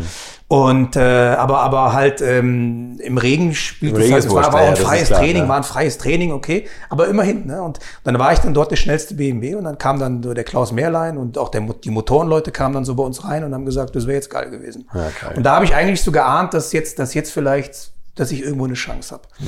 Und äh, dann Qualifying-Rennen war wieder im Trocknen, da fährst du dann wieder in der Privatfahrerliga hinten, hast du keine Chance. Auch mit dem Motor nicht, aber weil du die Reifen gar nicht hast und ein Vorjahresauto. Mhm. Und, äh, und dann zwei Wochen später klingelt bei mir das Telefon. Ich war im Fahrsicherheitszentrum, habe gerade ein Training gemacht und dann habe ich damals schon ein Handy gehabt. Und da konnte ich die Vorwahl sehen, 089, wusste ich es München. dann habe ich dann zu meiner Gruppe auf Funk gesagt, so alle stehen bleiben, ich muss jetzt telefonieren. und dann war dann, dann war dann äh, damals äh, BMW Motorsport dran, da haben die gesagt, wir wollen eine Sichtung fahren am Nürburgring und haben mich eingeladen. Und die Sekretärin, die am Telefon war, sie, sie war total begeistert, dass ich kein Hotel brauchte hätte BMW Motorsport Geld gespart, weil ich habe ja da eine Bude gehabt damals. Und dann habe ich diese Nachwuchssichtung habe ich damals gewonnen. Der Steve Soper war da als Referenzfahrer und dann hat das ganz gut funktioniert. Und so hatte ich dann meinen ersten Werksvertrag. Ja. Geil. Mhm. Also 97 ging es los mit dem BMW-Werksvertrag, ja. glaube ich. Richtig. STW. Und ähm, dann war es aber erstmal Schluss mit Nebenjobs, oder? Das ist ein Vollberuf. Nee, eben nicht. Das ist ah, genau okay. das, was ich immer gemacht habe. Ich habe immer okay. parallel weitergearbeitet. Ich habe immer noch nebenbei in der, während der Woche da noch im FSZ gearbeitet, habe ähm, alle Jobs, die es sonst noch gab, gemacht. Und ich habe immer mir gedacht, mach dich niemals von einer Company abhängig. Du musst immer flexibel sein, wenn die morgen ihr Engagement stoppen, was ja später dann leider auch alles so gekommen ist. Mhm dann äh, musst du flexibel sein. Also diese Flexibilität habe ich mir bis heute immer bewahrt, indem ich, indem ich mich selten an jemanden gebunden habe, sondern immer diese Flexibilität habe, sehr viele Kunden zu haben, mhm. damit wenn einer wegbricht, äh, ist nicht ganz so schlimm. Man, man immer noch auf die anderen hat. Und, Aber und ich, ich hätte gedacht, dass das BMW, dass die einen mit Haut und Haaren in sich aufsaugen und sagen, du machst jetzt Sport, wenn wir es dir vorgeben und du machst dies und du machst nee, das. Nee, im Gegenteil. Das war und, der damalige, der Klaus Merland hat auch gesagt, machen Sie das mal schön so weiter, das ist gut. Okay, also das war jetzt ja. noch nicht so ein 24-7-Job, wie man das vielleicht heute kennt nee. unter den Profis. Naja, schon, aber wenn wir, wenn wir, wenn wir sonntags am Nobusring ein Rennen hatten, dann, ja. dann bin ich montags morgens um 8 Uhr im Versicherzentrum gewesen, habe gearbeitet, oder um halb acht. Hm. Ja, ist halt so. Hättest du von dem, von dem Profivertrag alleine leben können, theoretisch? Mm, ging so. Ich war ja Junior. Mhm, und okay. das war jetzt nicht so der Mega-Vertrag. Das war schon okay, das war ganz nett. Ja. Der Vertrag als solches war auch gut gemacht. Der Vertrag als solches vom Grundgehalt war, war eher bescheiden. Mhm. Ja? Aber es hieß schon, wenn du fleißig bist, äh, kannst du hier Arbeitstage bei uns kriegen. Also keine Ahnung, PR-Aktivitäten, ja, genau, Testfahrten, ja. alles Mögliche. Und ich habe dann quasi nochmal die doppelte Kohle mir hintenrum nochmal noch mal reingepfiffen mhm. äh, über, über meine Arbeitstage. Ne? Mhm. Und war halt dann sehr viel unterwegs. Und ähm, ist aber gut so, ne? weil, weil du kommst nicht auf die Gedanken in dem Moment zu sagen, ich bin jetzt hier der Werksfahrer oder so. Mhm. Ich habe das halt immer, immer begriffen, dass, dass das alles ähm, ein sehr schnelllebiges Geschäft ist. Das kann morgen wieder vorbei sein. Und da muss man immer die Augen aufhalten und immer schön brav bodenständig seine Sachen machen. Nie einen auf dicke Hose oder so. Manche Kollegen haben sich früher von ihrem ersten Gehalt erstmal ein geiles Auto gekauft. Ja, ja. Und, dann, und dann erst gefragt, ob das Finanzamt noch kommt. Ne? Das ist das Problem. Ne? Das ist die, die meisten äh, zwölf Monate später, wenn die dann das erste Mal ihre Steuer gemacht haben mhm. und ihre Abgaben abführen sollen und äh, dann auf einmal fangen die alle an zu heulen. Mhm. Wann bist du das erste Mal mit einem deiner Idole im Auto gewesen? War das, war das zu der Zeit? Also du bist da ja auch 24 Stunden Rennen gefahren mit Striezel Stuck zum Beispiel. Ja, ja und nein. Also ich meine, ähm, Idol ist für mich immer schon Harald Groß gewesen. Das ja, ist mein Idol. Mit dem bin ich aber noch nie ein Autorennen gefahren. Nee, eben. Das meine ich nämlich. Ne? Das habe ich auch nicht. Ja, das war natürlich schon schön. Wenn du, aber du fährst ja gegen ihn jetzt bei der, bei der. Wenn du, ja, in der Tourenwagen Classics, genau, Classic, ja, genau. machen wir uns immer eine Freude draus. Ja. Nein, aber es war schon geil. Ne? Also damals so, so wenn du dann ähm, plötzlich 24 Stunden fährst und hast so einen Mann wie Marc Duess, mhm. den, den habe ich damals schon vergöttert, mhm. ne? weil er, weil er ein Allrounder war, Rallyefahrer, geiler Typ, cooler Typ, wirklich grund, grundlegend einfach ein, ein Mordstyp. Und ähm, locker, viel Freude, viel Spaß, sehr routiniert. Der hat das Auto nach Hause gebracht, da konntest du dich drauf verlassen. Der hat einfach seinen Job super sauber erledigt. Und das sind so Typen, wo du dann lernst, dass das Schnellfahren eines ist, aber auch die Zuverlässigkeit eine Rolle spielt. Fehlerquoten niedrig halten, mhm. cool bleiben, ruhig bleiben. Ja? Vielleicht mal lächeln, anstatt grimmig zu gucken. da war natürlich so ein Magen Duess ideal, ja. aber, die anderen beiden auch, oder? Also das war, ja, es geht natürlich, jetzt 98 natürlich. um den ersten 24-Stunden-Sieg äh, am, am Nürburgring mit dem Diesel, 23 Diesel. Das war damals ein ganz, ganz spannendes Projekt. Also wir wurden da ja sehr belächelt mhm. und, ähm, und am Schluss haben, hat keiner mehr gelacht. Da haben alle gewusst, dass das schon ein Ding ist. 97 war das. Da haben wir angefangen mit so einem Probelauf, mit so einem Testrennen am Ring. Ähm, und dann kam man auf mich zu und hat gesagt, man würde mich da ganz gerne so als, als der generelle Test- und Versuchsfahrer engagieren. Ähm, man hätte da jetzt einen 96er Testträger, den man umbaut auf 97er Stand und da wird ein Dieselmotor eingebaut. Da habe ich gesagt, Diesel im Motorsport. VW hat damit ja damals schon mal so ein bisschen mit angefangen. Bohrer, ne? mit dem, mit dem, ja, erst mit dem Golf. Und dann ähm, ja, dann, dann war da ein Motörchen drin, so ein Selbstzünder und äh, den es noch gar nicht gab und war hochspannendes Projekt. Da war die ganze Motorenentwicklung aus Steyr, die ganzen Jungs waren alle da und äh, alles richtig heiße Burschen, die hatten alle Bock, die mhm. waren heiß wie Frittenfett. Und dann haben wir da diesen Motor eingebaut. Wir hatten so um die 230 PS, aber richtig viel Newtonmeter. War auch ein Riesengetriebe drin, damit wir diese Kraft auch dann umsetzen können. Und äh, das war schon erstaunlich, wie toll dieses Auto lief. Also von der Geräuschkulisse jetzt nicht unbedingt. Das Ding hat halt nur 400.000 gedreht oder so. Aber oder ich fand den abgefahren vom Klang her. Ja, hat so- ging, ging. Ne? Hat halt Ja, so klar, aber kein so. Rennmotor, ne? Ja. Ja, aber, aber es war schon so, dass du wirklich dann so, so, so verrückt, ne? fährst eine Armbergkurve im vierten Gang oder so. Ja, Ja, und es war ja ein Rennen, wo es auch halbwegs teilweise geregnet hat. Ne? Also Ja. Das waren so Halb-Halb-Bedingungen. Ja gut, 97 war das so, dass, dass wir, dass wir diesen, diesen, da haben wir diesen, diesen Versuch gefahren. Da ist der Marc Duess mit mir auf dem Auto gewesen und zwei Versuchsingenieure von BMW. Das Ganze sollte damals wirklich nur diesen Versuchscharakter haben. Und da hatten wir leider, wir haben dann Pol gefahren, da haben alle doof geguckt. Habe ich eine große Fresse gehabt. Da waren so bei uns so am Lachen, na, ihr mit eurem Diesel und so. Und dann war ich echt sauer, weil ich habe mich da, das war mein Baby, ne? Ich habe da alle Tests gefahren. Und dann kommen diese ganzen arroganten Arschlöcher und meinen einem dann dumme Sprüche drücken zu müssen. Man darf denen ja gar nicht böse sein. Die haben ja gar nicht geahnt, wie gut dieses Auto war. ja. Und äh, na, ihr mit eurem Heizöl Ferrari und so. Und da hab ich gesagt, ich sag, halt die Fresse. Ich sag, wir werden gleich, wir werden hier gleich eine Pole Position fahren und dann bist du ganz ruhig. Ich soll mal nicht so eine große Schnauze haben. Da habe ich gedacht, jetzt hast du aber echt das Maul aufgerissen. Ne? So rollmäßig. Ja, ehrlich, aber ich war sauer. Ich war einfach sauer, weil, weil, weil, weil ich ja wusste, was das Auto kann. Ne? Und es hatte keiner auf dem Schirm. Die haben alle gedacht, das wäre jetzt irgendwie nur so ein PR-Gag. Und dann hat der Marc damals äh, dann im Qualifying eine hingebrannt. Und dann haben wir da eine Pole rausgefahren. Alle haben doof geguckt. Und dann waren wir natürlich King Louis, war ja klar. Ne? Gott sei Dank, weil wenn du, wenn du vorher so einen Spruch raushaust, ne? und ich habe mich da echt angegriffen gefühlt. Und dann sind wir leider nachts verunglückt oder am frühen Morgen. Wir hatten erst noch ein Problem mit der Benzinpumpe, wo wir eine Stunde verloren haben. Wir waren das schnellste Auto im Feld und ähm, und dann sind wir leider schwer verunglückt mit dem Auto. Also hat sich gedreht, dann ist einer reingeflogen ins Auto und dann war das Ding Kernschrott. Und dann haben wir dieses, dieses Kernschrottauto, haben dann die, die Jungs aus Steyr haben so viel Gas gegeben, die haben gesagt, wir wollen in Spa fahren. Das war dann nur sechs Wochen später, war schon Spa, 24-Stunden-Rennen. Und dann haben wir diesen Schrotthaufen wieder wiederbelebt. Wieder wiederbelebt, hört sich gut an. Ne? ähm, das Ding wurde, wurde aufgebaut, ja, karosseriemäßig wieder. Der war vorne platt, der war hinten platt. Und das ist schon mal eine gute Voraussetzung, weil so Autos, die eigentlich schon mal, schon mal tot waren, und du baust die wieder auf, die haben eine gute Seele, weil du hast die Okay, noch mal, du hast, ja. gibst Hast denen nochmal noch mal eine, gerettet. gibst denen noch mal eine Chance, genau. Und dann haben wir quasi mit unserem Wissen, was wir dann aus, äh, aus dem Rennen hier am Nürburgring hatten, haben wir dieses Auto dann für Spa aufgebaut. Da wurden wir dann schon mutiger, dann war es auch schon wirklich ein, ein, ein Werkseinsatz, weil wir gemerkt haben, da können wir einen mit reißen. Ach, vorher warst du inkognito. Genau, War kein vor war es. Inkognito, da war eine reine Hobbynummer, so, nur so mit ein, zwei Profimechanikern, der Rest war zusammengewürfelt und dann hat damals diesen Einsatz, hat dann der Günther Warthofer hier am Nürburgring, dieses Testcenter, was es heute gibt, das war damals die Truppe, die haben äh, britische Tourenwagenmeisterschaft gemacht, äh, auch Procar-Serie in Belgien und so mit STW und die waren halt, die haben auch das Auto damals aufgebaut. Und dann sind wir mit dieser Werksmannschaft quasi sind wir nach Spa gekommen. Da war dann Bigazzi da mit den, mit den beiden benzinbetriebenen Autos, mit Winklock, Cicotto und Piquet und Diradiges, Marc Duess. Und wir dann mit diesem, mit diesem Diesel, da ist dann äh, Peter Cox und Naspetti, Emanuele Naspetti, der ist damals italienische Meisterschaft gefahren für BMW. Wir waren die drei Fahrer. Der Clou, wir haben ja gar nicht darüber gesprochen, war ja der, dass wir am Nürburgring und so wie auch in Spa vier Stunden am Stück fahren konnten mit dem Diesel. Das ist das. Ne? Das ist eigentlich das, genau. Da Eben. haben wir jetzt am Anfang ja gar nicht drüber Nee, nee, gesprochen. aber ihr konntet, natürlich, da gab es Ja. nicht diese Balance of Performance, sondern ihr durftet draußen bleiben. So einen Scheiß gab's damals. Na eben, wenn, wenn der Ja. Tank gereicht hat, na, Genau. dann hat's gepasst. Hat's gepasst. Und wir haben damals vom Tankvolumen, das war dann schon reglementiert, aber wir wussten, dass wir so um die vier Stunden fahren können. Der Sargnagel war eigentlich immer die Bereifung. Mhm. Einen Reifen zu haben, der vier Stunden hält, ne, unter Rennbedingungen. Dann Spa ist eigentlich eine Rennstrecke, die vom, vom, vom Reifenverschleiß relativ harmlos ist, weil Mhm.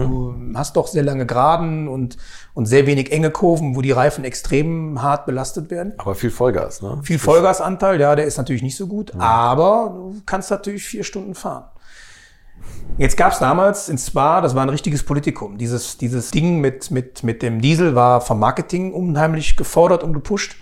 Und die Motorsport, die war natürlich drauf erpicht zu sagen, also Roche fand das gar nicht toll, dass da jetzt plötzlich diese, die Jungs aus Steyr da mit diesem komischen Diesel da kommen. Das war ja für ihn, war das ja natürlich super kann sich jeder vorstellen. Der hat noch zu mir, sagt der, sagt der Roche noch so, ja da, fahrt's mir mal nicht zu schnell mit eurem Diesel da, gell? Der hat so richtig gemerkt, der, hatte da, der war da gar nicht begeistert. Und, ähm, weil es halt auch nicht kein Motor aus seiner Stube war, sondern der kam halt aus Österreich. Ne? Okay. Naja, wir waren immer so drei, vier Sekunden langsamer pro Runde, weil wir halt nicht diese Leistung hatten von 300 PS, sondern nur diese 235 PS. Aber dann im Rennen war es dann so, dass es nicht lange gedauert hat und wir haben geführt.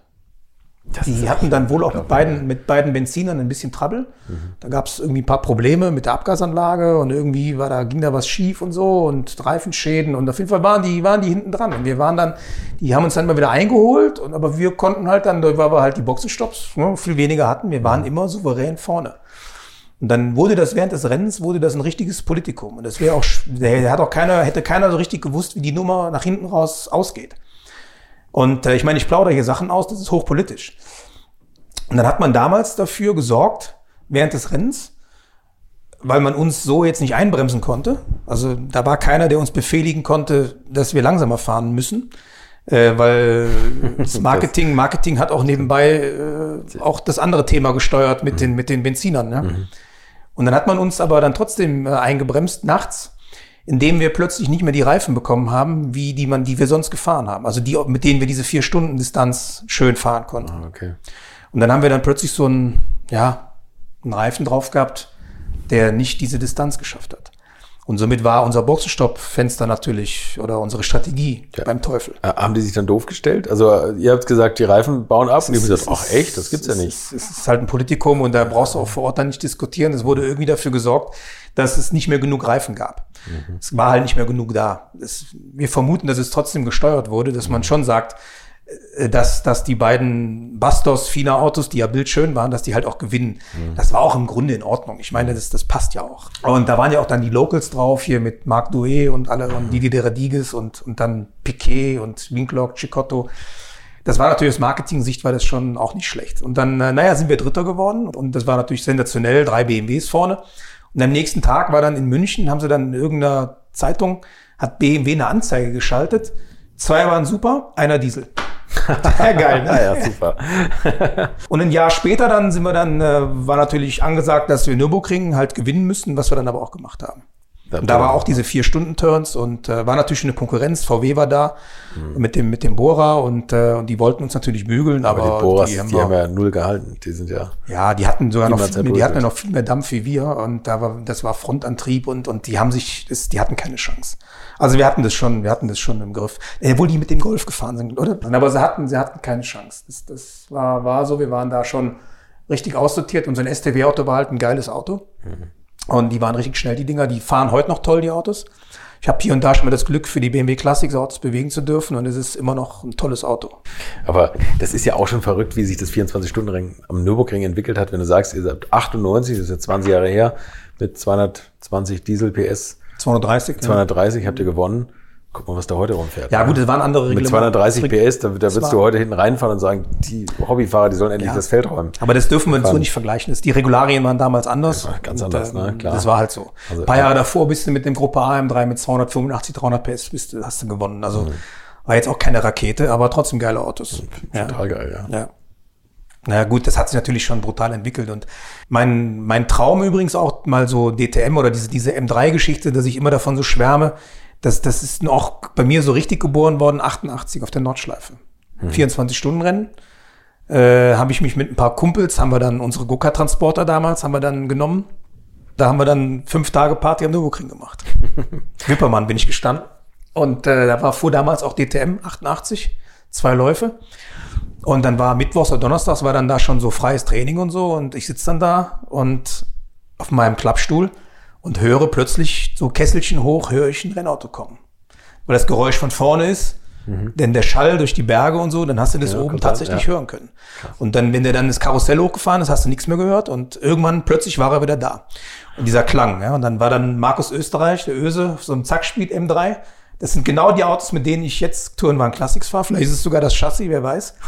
ähm, dann ist der Öse da vorbeigeballert gekommen und du hörst diesen hochdrehenden Vierzylinder. Das war für mich, so war geil, für mich ein Traum. Ja. Und dieses, dieses Schnorcheln, wenn, genau, wenn du vom ja. Gas gehst oder ja. das Zwischengas runterschalten, das ist irre. Ne? Und da war immer so mein Traum, mit so geilen Autos wie Nordschleife zu fahren. Das wollte ich mhm. immer machen. Ne? Das war immer so mein Ding. Nordschleife mit so Autos.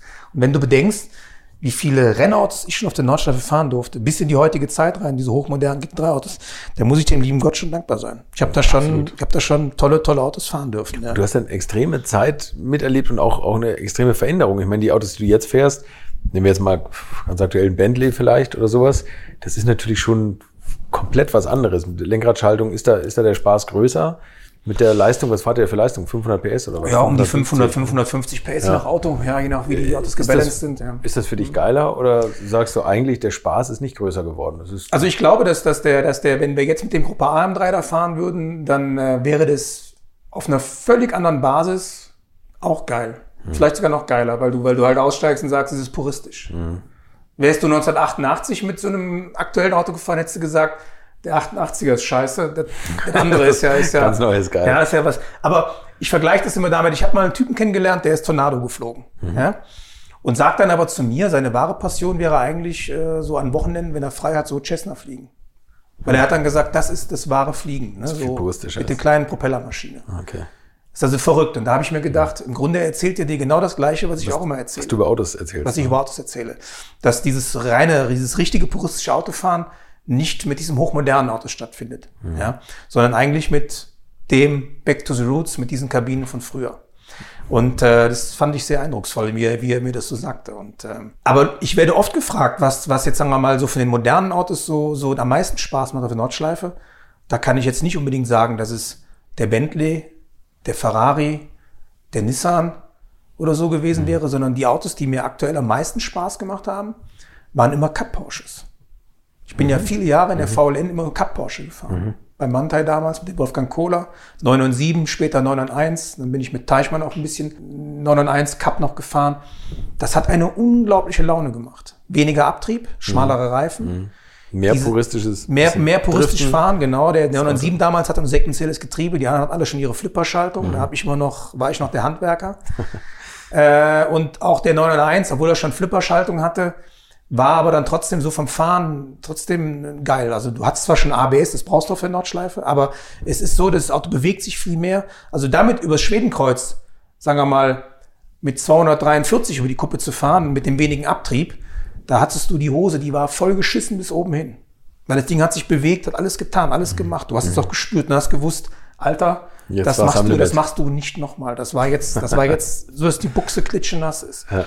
Fährst du mit so einem Abtriebmonster, so ein richtiges GT3-Auto, da fährst du mit 247 über die Kuppe, es bewegt sich immer noch nichts, aber dein Verstand sagt dir, tu es nicht, probiere nicht die 250 aus, weil wenn es nicht mehr geht, dann fliegst du bis nach Adenau in den Rewe, ja? oder in Aldi oder in den Edeka. Es ist, es ist so. Und, äh, und das hat mir, sagen wir mal, das, deswegen hat mir so ein Cup-Auto unheimlich viel Freude bereitet. Also das äh, auch wieder interessant. Es muss nicht immer mehr Leistung und mehr Abtrieb sein, sondern weniger kann manchmal auch mehr Spaß machen. Das ist ja das, was unser Idol Walter Röll auch sagt. Ja, geh mal hin, wenn du so mit den alten Cracks aus, aus, meinen, aus meiner Zeit oder auch die Jungs, die schon noch ein paar Tage älter sind, wenn, du, wenn die so anfangen, von Formel 4 zu erzählen, dann fangen die an zu schwärmen. Ich auch. Wenn ich mir heute noch mal, heute so, ich gucke mir gerne so klassische Autorennen an, wo dann diese klassischen Formel 4 fahren und dann mit ihren Stahlgürtelreifen und ohne Abtrieb, ohne alles und die Dinger lassen da fliegen. Es ist ein oder? Traum. Ich möchte euch noch meinen Partner dieser Folge vorstellen und das ist die Firma Kali. Und die machen etwas, wovon ich lange geträumt habe, nämlich immer, wenn ich mal wieder große Rechnungen für kleine Arbeiten am Auto präsentiert bekommen habe. Ich erinnere mich da an meinen Wunsch, bei einem früheren Fahrzeug einige Programmierungen wie Blinkerbestätigung beim Abschließen und so weiter ändern zu lassen. Ich bin fast hinübergekippt bei den Preisvorstellungen des Händlers. Fehlercodes sind auch so eine Sache, wo man vielleicht gerne mal selbst draufschauen würde und nicht zuletzt werden über immer mehr Sensoren am Auto immer mehr Daten erfasst und dafür gefühlt immer weniger Infos an den Fahrer weitergegeben. Auch unfair. Oder habt ihr noch ein Ölthermometer oder das Manometer für Öldruck im Armaturenbrett? Ich nicht. Kali ist da der Problemlöser eurer Wahl. Damit habt ihr die komplette Transparenz über den Zustand eures Autos und holt euch die volle Kontrolle über euer teuer bezahltes Fahrzeug endlich wieder zurück. Als täglicher Begleiter liefert Kali euch die Fehlerdiagnose in Herstellerqualität, Auslesen und Löschen von Fehlercodes, Auslesen und Aufzeichnen von Motor-Live-Daten, sogar mit Referenzwerten zum besseren Verständnis, Freischalten von versteckten Funktionen, bei denen man auch manchmal staunt, was das eigene Auto eigentlich alles kann. Ihr benötigt nur einen Wagen mit OBD2-Stecker und die Funktionen von Kali variieren je nach Hersteller. Aber wenn man mal in die Liste schaut, dann findet ihr alle üblichen Verdächtigen wie natürlich BMW, Mercedes, Porsche, Toyota, Volvo, Land Rover, Opel, Peugeot, Skoda, VW, Mini und viele, viele Marken mehr. Alles lässt sich bequem über eine iPhone- oder Android-App steuern. Es gibt eine kostenlose Version, mit der ihr Basisfunktionen nutzen könnt und eine Lizenz speziell für eure Automarke oder bei Interesse auch für alle Automarken. Und wenn ihr jetzt 15% sparen wollt, dann nutzt den Gutscheincode Alte Schule in einem Wort geschrieben. Einfach Alte Schule bei der Bestellung im Gutscheinfeld eingeben oder klickt auf den Link in den Shownotes, damit der Code automatisch angewendet wird. Alle Infos zu den Marken, zu Funktionen und Preisen findet ihr im Netz unter www.mykali.de. Kali wird mit C geschrieben. Und wie gesagt, den Link zum Rabatt auch nochmal bei mir in den Shownotes. Und waren das scheiß Rennfahrer? Nee. Für mich dürfte so ein Formel 4 überhaupt keine Flügel haben. Die Jungs müssten eigentlich nur mal lernen, alles nur auf mechanischer Basis zu machen. Einen schönen Profilreifen drauf, einen Holzreifen. Genau. Und dann nur mechanisch, erstmal ne? mechanisch lernen, was ist ein Dämpfer, was ist eine Feder, was ist ein Stabi, was ist eine Bodenhöhe. Ja, und, und wirklich lernen, mit diesen Parametern ein Auto abzustimmen. Ja, dieser Abtrieb macht alles kaputt. DTM, Formel 1, Klappflügel. Ich könnte im Strahl kotzen, wenn ich diese Scheiße sehe, höre. Das braucht, ja, ein Porsche. Cup, Supercup, der braucht so einen Scheiß nicht. Da wird noch Autorennen gefahren. Ja? Da muss ich mir meinen Vordermann zurechtlegen, dann bin ich im Windschatten. Ich habe aber beim Reinfahren die Kurve nicht dieses große Problem mit Dirty Air und Untersteuern und auch mir ist der Flap jetzt abgefallen, der ganze Quatsch. Da wird noch Rad an Rad gekämpft. Bist nicht im dann lege ich mir meinen. Vordermann, genau, da wird kein Flügel runtergeklappt oder kein Push-to-Pass, damit ich dann kurzfristig 20 PS. Ja, aber ist ist ist, sind das Dinge, die, die, die, zu- die zu einem, zu einem, zu einem Gladiator gehören, der, ja, hätte ihn das früher im, im, im, in, in Rom da, ja, hat es sowas gegeben. Aber wenn ich, wenn ich so, jetzt gibt's ganz viele, die, die kloppen durch die Schenkel und sagen, geil, genau so ist es. Und dann gibt's diese modernen Neufahrzeit-Fuzzi-Rennfahrer und auch Ingenieure und, und, und, und sonstige Macher, die, die denken, ich bin von einem anderen Planeten, die wissen gar nicht mal, was ich will. Nee, aber ich finde, wenn man auch vom, vom Zuschauer ausgeht, man versteht ja gar nicht, warum der jetzt in dem Moment schneller ist. Man kriegt Das ist ein Witz, der klappt seinen Drecksflügel runter und Ja, fährt und fährt mit man kriegt 30 dann km/h Sachen Überschuss. eingeblendet und so, aber du bist ja, Ja. inzwischen bist ja Renningenieur, wenn du wenn du nur ein Formel 1 Rennen im Fernsehen guckst, was da an Zahlen und jetzt und dann ist das Gaspedal grün und dann ist das rot und jetzt pustet er und so. Das kann- da kannst du gar nicht mehr folgen. Das interessiert mich auch gar nicht mehr. Genau, ne? mich interessiert's auch nicht. Was hältst du von dem Weltrekord mit dem 919? Ich meine, wenn man das Video sieht, dann denkst du ja auch, die haben da vorher Schienen Also verlegt, man, ne? man muss, man muss natürlich, das hat Porsche auch, finde ich, ganz, ganz gut nach hinten raus gelöst, dass man nicht sagt, wir haben hier ein, das schnellste Rennauto, bla bla bla. Also man hat schon noch ein diesen, Laborauto, diesen, diesen, ne? das ein Laborauto gewesen, das Ja. hat man auch so, so, so verkauft. Ich hatte da Anfang auch so ein bisschen Bauch, wenn ich denke, muss man jetzt den Belloff seinen, seinen Rekord da irgendwie bloßstellen? Aber das hat man eigentlich ganz gut äh, gezeigt. Man hat gesagt, wir wollen aufzeigen, was man technologisch mit den Möglichkeiten, die man heute hat, was da geht. Das, das ist schon beeindruckend gewesen. Welche war es? 5, 5, Sind die gefahren? 5, 14, 5, 19? Ja, ich glaube 519 irgendwie sowas. Ne? Mal irgendwo aus Porsche-Kreisen gehört, die waren enttäuscht, die haben eine 4 vorne gesehen. Die haben noch mehr, die haben noch mehr erwartet. Die haben, die ja. haben gesagt, mit der Reifentechnik, und das sind bis zum, Be zum Belloff, das sind so viele Jahre dazwischen, ich glaube, die haben reifenmäßig haben die mehr erwartet. Also sie haben gesagt, dass, da muss ja, mehr gehen. Ich habe auch gehört, dass, es, dass man auch sagt, mit jeder Runde hat man auch mh, besser gelernt, dieses Energiemanagement besser, effizienter einzusetzen, dass man da auch noch nicht alles rausgeholt hat. Aber lass wir mal äh, sagen, Scuti Young und gut. Das ist ja. gut gegangen. Also wenn das Ding abgeflogen wäre. ja, der wäre der wär heute noch, Schwede. der würde der heute wäre noch. der wär noch nicht gelandet. Der wäre noch auf- auf- irgendwo auf dem Radar, Der, der hätte sehen. Elon Musk Tesla im, im Weltall überholt wahrscheinlich. Der dran vorbeigeflogen jetzt langsam. Ja, Ja. Unglaublich. Ähm, erzähl mal ein bisschen was über den Carrera Cup. Wie bist du da hingekommen? Ja, das war ganz auch eine lustige Geschichte. Ich bin 99, äh, bin 98 in der STW gefahren. Dann ist BMW damals ausgestiegen, weil man gesagt hat, wir machen Formel 1 und noch Le Mans ein Jahr. Und dann war STW tot und dann hatte ich auch keinen Vertrag mehr. Und das war so eine richtige, so eine richtige Racing-Krise für mich. Ne? Und dann ist Folgendes passiert. Dann habe ich damals gesagt, dann hatte ich verschiedene Angebote, was zu machen, aber so, so kleinere Rennserien habe ich keinen Bock drauf gehabt. Ich habe damals immer schon gesagt, absteigen ist immer Danger, ne? Da kommst du nicht mehr zurück. Naja, und dann, und dann war damals, habe ich dann für DSF, Deutsches Sportfernsehen, heute Sport 1, die haben damals die STW-Rennen übertragen. Die sieht das Jahr war auch sensationell geil. Und hatte eigentlich nur diesen Fernsehjob zunächst mal. Habe immer so die Augen aufgehalten. Ich habe damals immer gesagt, ich mache nur etwas auf dem Level wie STW oder Carrera Cup. Tatsächlich. Das, das, das, würde ich auch machen. Hatte aber eine riesen Angst davor. Weil ja damals alle, die da eingestiegen sind, eigentlich immer zunächst mal gnadenlos verprügelt worden sind. Mhm. Weil es halt was sehr Spezielles ist. Motor auf der, hinter der Hinterachse, das Konzept. Aber ich habe damals gesagt, das würde ich machen, weil wenn ich verprügelt werde, Leute, die Ahnung haben, trauen sich nicht zu lachen, weil die genau wissen, wie, wie tricky das ist. Also das ist, die Lachen sind doof. Aber bist du bis dahin schon mal Porsche gefahren? Kein Meter. Bin noch nie Porsche gefahren. Und dann hat es irgendwie in Hockenheim ein Event gegeben und so. Und ich weiß nicht mehr, da ging es irgendwie auch so ein bisschen das Thema Porsche und hat man mich eingeladen. Und da waren so verschiedene Leute, die, die auch so, so, so Porsche-affin waren. Und da war einer dabei, der hat dann damals, der hat einen GT2 Porsche. Und dann sollte ich mit seinem Auto mal fahren.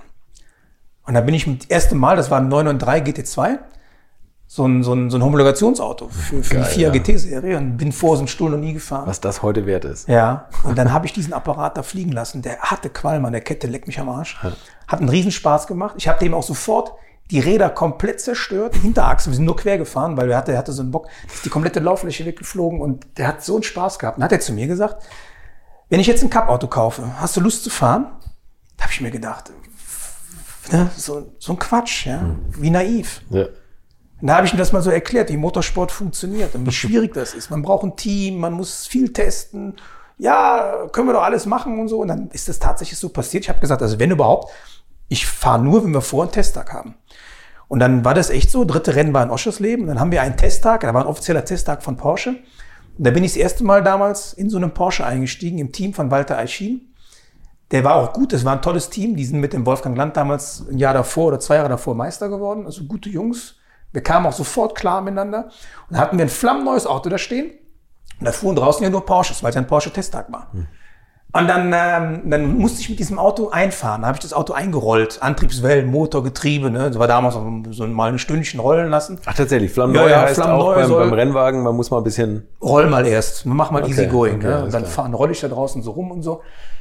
Naja, und dann, und dann ist natürlich nicht unbedingt prickelnd, wenn man da nur so rumrollt. Und dann überholen mich immer alle. Ne? Dann durfte ich ein bisschen schneller fahren. Und dann, ähm, und dann fuhr plötzlich an mir der Bernd Mailänder vorbei und der Jürgen van Garzen. Und da habe ich mir gedacht, leck mich am Arsch, jetzt fahre ich hinter denen her. Weil, weil ja, weil, weil Besseres kann ja da gar nicht passieren. Ja, klar. Die- weil die- waren die- beides Frontrunner, absolute ja. Cracks auf diesen Autos. Ja. Und da habe ich mir gedacht, das ist ja jetzt mal die Chance. Jetzt versuche ich wenigstens mal fünf Kurven hinter denen herzufahren, damit ich mal sehe, ne, was so halbwegs geht. War so eine Idee, die ich da hatte. Und habe das Pedal durchgetreten und, äh, und habe mich in diesem Auto pudelwohl gefühlt. Pudelwohl. Also als, wie, als wenn ich mit dem Auto verschweißt gewesen Das wäre. war der 906 dann. Da Ne? war noch 9 und 6, ja, war ein rotes Auto. Und, und ich konnte hinter den beiden herfahren. Ich bin sogar näher an die dran gekommen. Ja, und dachte mir so, Idioten, Arschlöcher, jetzt nehmen die, Die Gas. auch nur ein. Jetzt nehmen, die, jetzt nehmen die extra Gas raus, damit, damit die mir so das Gefühl geben, wir Ja. zeigen dir nicht, äh, wie das mit den Autos geht. funktioniert. Okay, ja. So, naja, und ich dann reingekommen und habe dann erstmal gebeichtet, dass ich zu schnell gefahren bin und so. Ja, haben sie schon gemerkt und so, ja. Und ich sag, aber das ist ja ein Traum, so ein Auto, ist ja geil. Alle glücklich, alle happy, Mittagspause. Und jetzt aber da plötzlich hing da ein, äh, ein Monitor. Wir hatten alle einen Transponder im Auto. Und dann war ich da irgendwie zweitschnellster oder so. Also schneller als der Jürgen und, und der Bernd. Und dann quatschen die mich schon und sagen, hast du eine in der Waffe? Was machst du hier? Ja, du bist noch nie so eine Karre gefahren, du bist schon so schnell. Ich habe gesagt, Leute, wollt ihr mich verarschen? Ich fahrt doch alle spazieren. Nee, aber tatsächlich, ich habe damals irgendwie, das Auto fuhr sich auch vom Feeling so ein bisschen wie mein STW BMW damals, vom, vom Ansatz her, so die Technik, wie man fahren muss. Und ich habe eigentlich auf Anhieb aus diesem Auto diese 100 Prozent rausgekitzelt. War auch jetzt nicht so, dass ich danach noch jetzt irgendwie mich steigern konnte. Ja. Ich habe auf Anhieb gesagt, geil. Also wir konnten an dem Tag schon Setup machen und so. Und dann war da auch das dritte Rennen der Saison und da bin ich dann hinter dem Jörg Bergmeister knapp Zweiter geworden. Das ist so krass Der, eigentlich, ich, ich hätte dieses Rennen vielleicht auch, ich hätte den Bergmeister viel mehr attackieren können. Wir sind damals diesen Pirelli-Reifen gefahren, der war ein bisschen sensibel. Und da kam der Harald, mein Idol, zu mir und hat gesagt, du, pass auf, die Reifen, wenn du die überziehst, da bist ruckzuck, brechen, brechen die ein und musst ein bisschen aufpassen. Dann habe ich zum Harald gesagt, boah, scheiße, ey, echt, ist das so kompliziert? und dann habe ich zum Harald gesagt, gib mir bitte mal einen Helmaufkleber von dir. Der hatte so Helmaufkleber damals. Da sage ich, den klebe ich mir ins Auto, damit ich immer an dich denke. Also da gucke ich immer auf den Aufkleber und dann weiß ich immer, ich muss auf die Reifen aufpassen. Da habe ich ganz toll in der Mittelkonsole habe ich diesen Aufkleber reingemacht, der war die ganze Saison drin und habe dann im Rennen immer, immer mir gedacht, wann brechen wir den Bergmeister mal die Reifen ein, weil der pusht ja so. Und ich war zu brav, ich hätte mehr pushen müssen. Ich habe immer versucht, so, ne, hinter mir war ein bisschen Luft und so und denk, naja, Zweiter ist ja nicht schlecht und im Nachhinein dann irgendwann wird abgewunken. Ich denke, ja scheiße, die Reifen sind noch gut, hättest du voll mehr attackieren können. Ja, ne? okay, ja. Naja, und dann war die Saison, die war schon toll. Also wir sind dann, ähm, wir haben bis zum letzten Rennen bin ich um den Titel gefahren.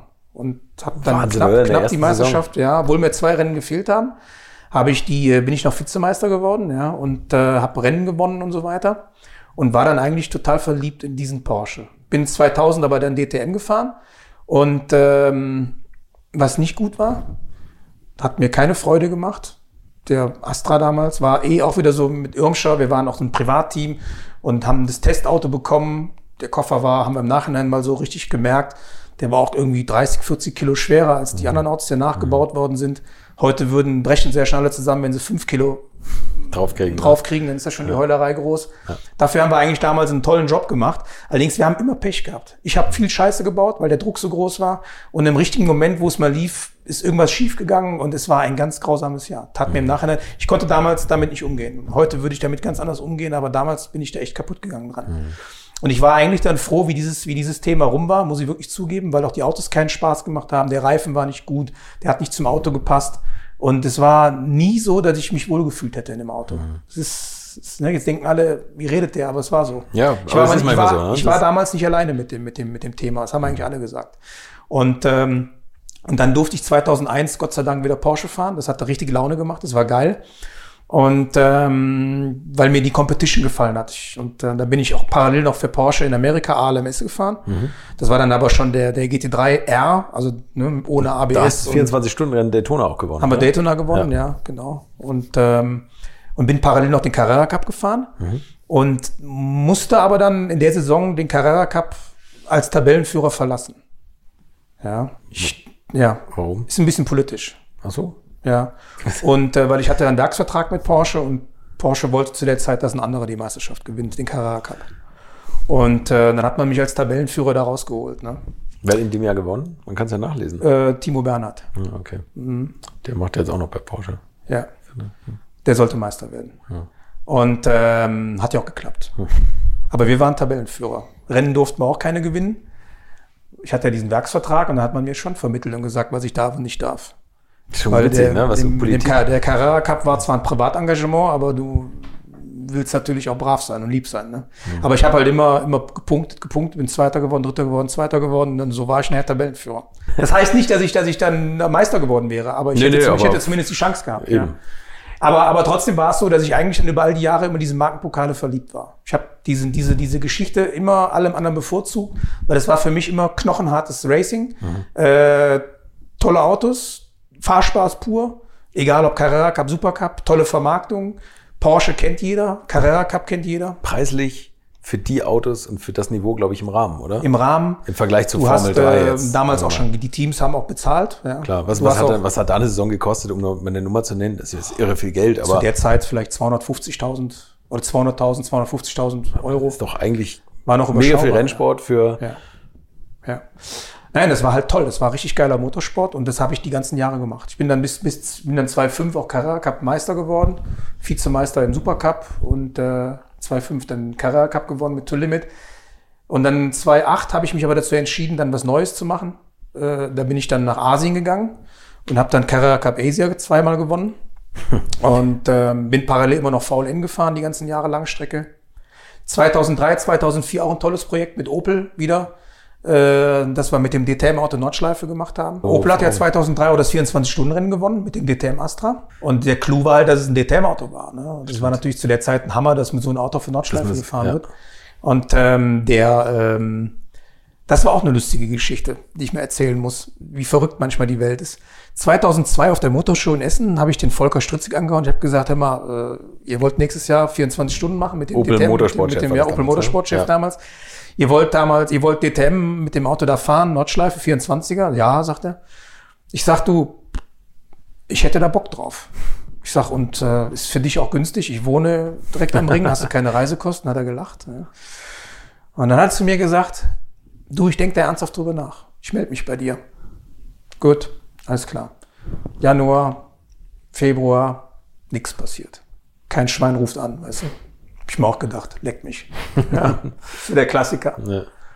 Und äh, dann habe ich mir auch gedacht, komm, ich rufe auch nicht an, ja, weil wenn, wenn das wirklich ein Thema wäre, dann, dann, dann kommt man ja auf dich zu. Und ich habe ja meinen, meinen Wunsch platziert und was soll ich jetzt nochmal anrufen? ne? Mich da, mich da ja, Dürfen, ja, an, an, anbieten, Anbiedern. anbiedern, ja. Ja. Jetzt kommt ein Knaller, ne? Auf einmal, ich weiß noch wie heute, ich stehe in der Küche, klingelt das Telefon, Volker. Ich bin bei Phoenix oben am Ring. Ne, heute kennt ja Phoenix alle als Audio, damals waren sie ja Opel-Werksteam. Ich bin bei Phoenix, ähm, wir sitzen gerade hier. Hast du Bock, sollen wir 24 Stunden fahren? Ich sag zu ihm, willst du mich jetzt verarschen? Ja, sagt er, machen wir oder machen wir nicht? Ich sag, ja, machen wir. Ja, komm hoch, den Rest klären wir gleich. Aber dann bist du mit dabei, sagt er, dann machen wir da jetzt einen Deckel drauf. Sagt er, haben wir jetzt hier diskutiert und bist du dabei. Krass. Und ähm, halte ich fest. Ich leg's Telefon auf und sag, ich muss zum Ringhof fahren. Ja, ich bin da in dem Projekt mit drin. Geil, cool. Klingelt mein Telefon schon wieder. 0831 wusste ich, das ist die Vorwahl von Kempten im Allgäu. Abt. Ja? Ich denke, das ist die Durchwahl vom Hans-Jürgen Abt. Und ich gehe ans Telefon, da sagt der Hans-Jürgen zu mir, hey Capo, was machst du beim 24-Stunden-Rennen? Fahr mal, fahr mal mit dem Audi TT, hast du Lust? ich sag, ja nicht. Ich habe gerade aufgelegt, dem Volker aufgelegt. Das musst du dir vorstellen. Ja? Das gibt's ja Das echt ist, nicht, das, oder? das ist verrückt. Ja. Ich habe dann gesagt, du, äh, willst du mich verarschen? Ich sag, ich sag's dir jetzt, wie es ist. Mich hat gerade der Volker angerufen. Ich habe gerade aufgelegt. Na komm, das gibt's nicht. Du musst bei uns fahren. Sag dem ab, ey. Das gibt's ja echt. Sag ihm ab. Ich sag, ich sag, ich sag, das geht nicht. Ich sag, ich kann, ich sag, so ein Schwein bin ich nicht. Nee. Ich sag, ich will's ja auch, hab aber Bock drauf. Ich sag, mit euch hätte ich aber auch Bock. Ja. Ja, okay, Alter, ey, ja, musst du absagen. Fest bei uns. Dann habe ich gesagt, nee, tut mir leid. Ist gelaufen. Und dann bin ich hoch und dann haben wir das klar gemacht. So war das. Dann sind wir zwei Jahre gefahren. Im ersten Jahr hat Opel gewonnen. Mein Auto jetzt nicht, aber das Schwesterauto. Zweite Jahr war nicht gut. Aber ähm, war ein tolles Projekt mit so einem Auto, Nordschleife. Die Entwicklung, ich habe viel getestet damals. Also wir haben zumindest habe ich viel so Elektronik gemacht, Traktionskontrolle und so Geschichten habe ich äh, für Opel viel entwickelt, habe damals auch viel gelernt. War auch interessant, war spannend. Geil. Ja, und dann so ab 2010 bin ich dann eigentlich sehr viel VLN gefahren. Mit Haribo damals, Haribo Porsche. Dann immer noch parallel auch mit dem Wolfgang Kohler, mit dem, mit dem Cup Porsche auf der Nordschleife. Und ja, bin dann wirklich immer so, hab dann eigentlich mich mehr auf die Langstreckenrennen konzentriert. Ein bisschen Spa noch gemacht und, aber eigentlich war, war dann, lag dann so meine Befriedigung mehr so in diesem, diesem Langstreckensport. Ja.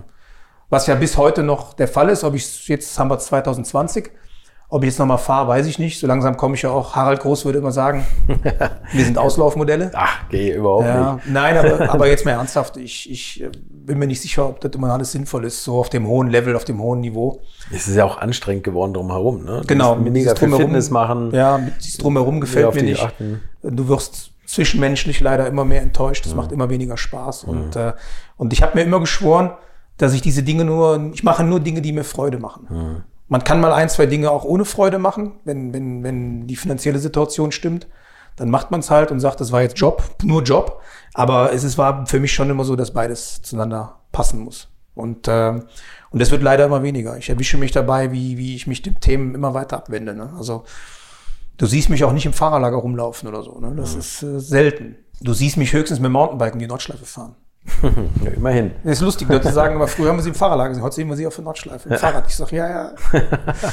Und äh, immerhin versuche ich mich körperlich fit zu halten. Ähm, aber man muss mal sehen, vielleicht mache ich auch ein bisschen mehr im Fernsehbereich, was ich ja sowieso schon auch in anderen Dingen, also neben diesen Themen Motorsport kommentieren, habe ich ja immer schon gemacht. Für Eurosport, Tourenwagen WM, WTCR. Tolle Rennen auch, die machen auch viel Freude. Da gibt's auch eine BOP, aber trotzdem sind die Jungs noch herzerfrischend. Autos mit Stahlkohlflügeln, die fahren sich auch noch ein bisschen in den Ah, Karton. das ist das, das fehlt ja auch bei der DTM. Ne? Und nach dem Rennen im. Park Fermé blökt sich auch schon nochmal ordentlich an und so, ja, weil der, die Pressepolizei noch nicht da ist. Das ist noch richtiges Racing und äh, das kommentiere ich auch dann wirklich mit Herzblut und mit Freude und äh, da kriege ich auch immer ein sehr nettes Echo von den richtigen Racern. Und Ich finde aber, ehrlich gesagt, du machst alles mit extrem Herzblut, was du machst. Das finde ich, da, da merkt man, dass du, dass du sagst, entweder ich mach's gerne oder ich lasse es bleiben. Aber wenn man deine Automotor- und Sport-TV-Sachen auf YouTube sieht, es gibt keinen, der so authentisch sich freut über bestimmte Dinge. Wenn man das sieht, wie du den Golf 1 GTI fährst oder den, den M3. Also ich habe das noch nie jemand so emotional so ein Auto bewegen Ach, das ist aber nett. so, Vielen Dank für Ja, das ist wirklich, und du sprichst mir das so aus der Seele, ohne dass ich jetzt die Autos auf Rennstrecken bewegt habe. Aber das ist, das ist wirklich toll anzusehen und du, du denkst, du sitzt daneben. ja, Also wie du vielleicht für diejenigen, die es nicht wissen, also ich mache seit 2013 Automotor Sport Channel, den gibt es wohl auch zu kaufen, also den kann man, den kann man quasi Jeder sich, äh, kennt das. Am den kann man Flughafen abonnieren. Ja. davon. Wir sind inzwischen in 21 Ländern. Ja. Die Leute, die das empfangen, also jetzt T-Online, Unity Media und so, das in diesen, in diesen Paketen ist das mit drin, die das kennen, die finden das natürlich sehr unterhaltsam, sehr schön, weil diese YouTube-Clips sind immer nur fünf Minuten und Mhm. unsere Sendung dauert normalerweise mindestens 25. Genau, gibt's so ein Minuten. Extended-Ding immer, ne? Und das sind halt die langen Folgen, wo wir viel intensiver so ein Auto testen, viel intensiver auch darüber reden, darüber sprechen, auch wenn es klassische Autos sind, auch viel Footage-Material mit einbauen, so die gute alte Zeit wieder beleben lassen.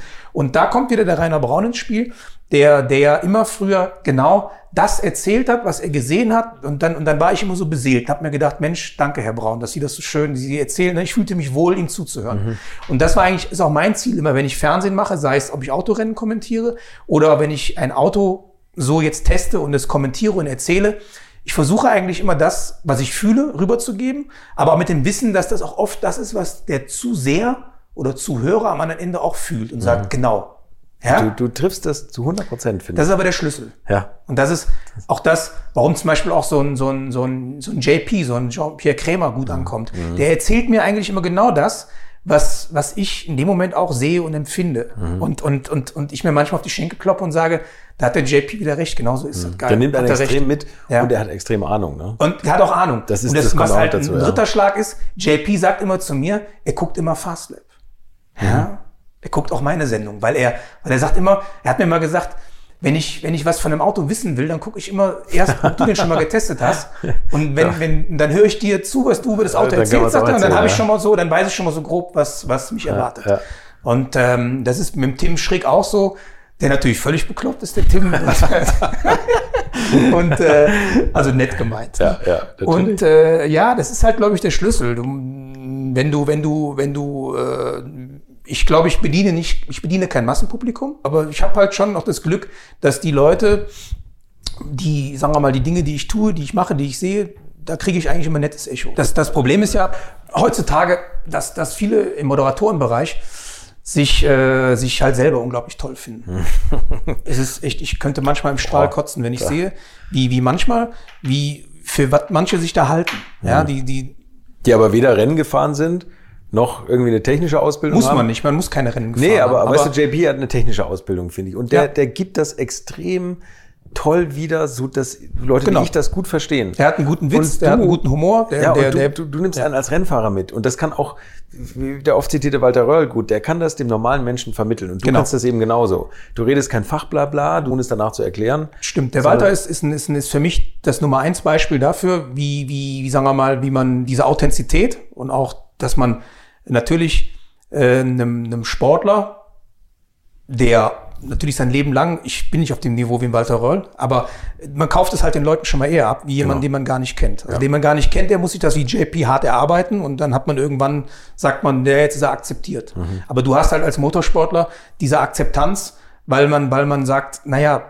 das, das, der muss das können. Mhm. Ein Fußballer auch. Wenn, wenn der jetzt eine Situation kritisiert, dann muss man schon sagen, naja, der hat jahrelang gekickt ne, Mhm. oder kickt immer noch. Also jetzt den komplett als Idioten hinstellen, wäre vielleicht ist ein bisschen schwierig. ein bisschen schwierig. Und Kann man, das habe ich auf deiner Internetseite gesehen, man kann dich, äh, man kann bei dir fahren lernen. Oder du coachst Leute oder machst du das noch oder würdest du das machen? das, oder? das, das, das, das ist richtig. Also das hängt aber, das ist so, hat sich so mh, durch die, durch die Tatsache entwickelt. Ich bin 1994, bin ich ja hier in die Eifel gekommen. ne? Mhm. Das, das war dann so, dass das Automotorsportversicherheitszentrum, was es ja immer noch gibt, damals frisch eröffnet hatte. Ich bin zu der Zeit Formel 3 gefahren. Dann hat mich der Vater vom Alex Wurz, der Franz Wurz, Mhm. angesprochen, ob ich Lust hätte zu arbeiten. Ich war zu der Zeit bei der Bundeswehr in Köln, Sportfördergruppe mit Jörg Müller übrigens zusammen, lustige Geschichten. Und äh, war aber sehr langweilig, weil wir haben ja da an der Sportfördergruppe, haben uns nur die Eier geschaukelt. Ne? War ja nichts los. Und ähm, naja, und dann, und dann bin ich dann hier oben zum Ringen ins Versicherheitszentrum und habe natürlich gedacht, pff, klar, so machst du mit links hier so ein bisschen den Leuten sagen, dass sie jetzt Bremsen und Gas geben sollen. Und dann bin ich hier morgens in die Theorie rein. Da war ich schon vorsichtig. Da wurden so Sachen erzählt, Kamscher Kreis, paar fahrphysikalische Zusammenhänge. Da habe ich schon gedacht, hältst du besser mal die Klappe. ja, erst mal zu. Und dann sind wir dann in die Praxis gegangen und es war wirklich erschütternd, wie wie laienhaft, selbst, selbst obwohl man schon zu dem Zeitpunkt 10, 12 Jahre mit vier Rädern zu tun hatte, indem man Kart gefahren ist, Autorennen gefahren ist. Also damals hatten ja die wenigsten Autos ABS. Ja, mhm. meins auch nicht. Ich hatte so einen alten klapprigen Ford Fiesta. Und dann, und dann bremsen, lösen, lösen, lösen über Funk, ne? Mhm. Und du kriegst den Fuß nicht von der Bremse, obwohl das im Rennauto auch Pflicht ist. Du hast quasi dann dort realisiert, dass man eigentlich überhaupt kein toller Autofahrer ist. Schnell, ein Auto schnell bewegen ist das eine. Mhm.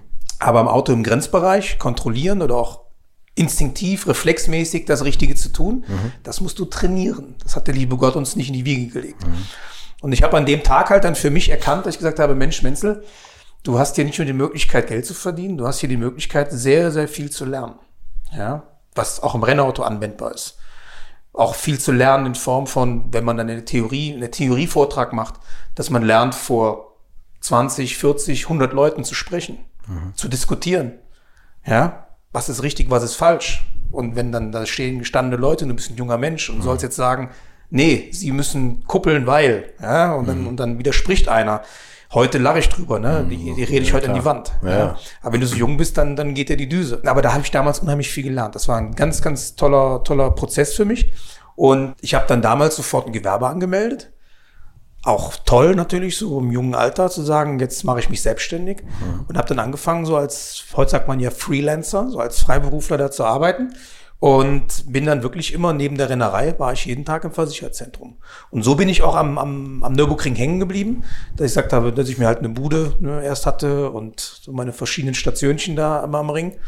Und, und lebe eigentlich seit 1994, kann man sagen, am Nürburgring. Und ähm, ich meine, du coachst dort ja auch die Leute, du bist der Instruktor, du begleitest sie den ganzen Tag. Und sowas kannst du ja auch aufs Rennauto übertragen. Mhm. Ja? Und äh, auch da gibt es viele Amateurrennfahrer, die mich ansprechen und sagen, kannst du mir helfen? Können, kann auf Nordschleife zum Beispiel auch mache ich recht viel oder auf einer Grand Prix Strecke.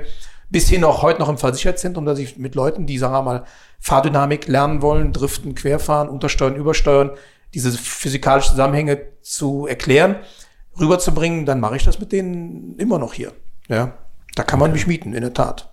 Wenn ich jetzt sage, ich will Rennfahrer werden, Wenzel, komm mal her, setz mich mal auf den Beifahrersitz, guck mal zu. Sagst du ehrlich den Leuten, magst du nicht lieber also das ist genau, buchen oder so. Erstens, erstens bin ich bin ich kein Freund davon daneben zu sitzen. Das, ist, das, das habe ich da habe ich da gibt es gute Gründe für. Es ja. gibt sehr wohl so Instruktoren, die das ja für ihr Leben gern machen.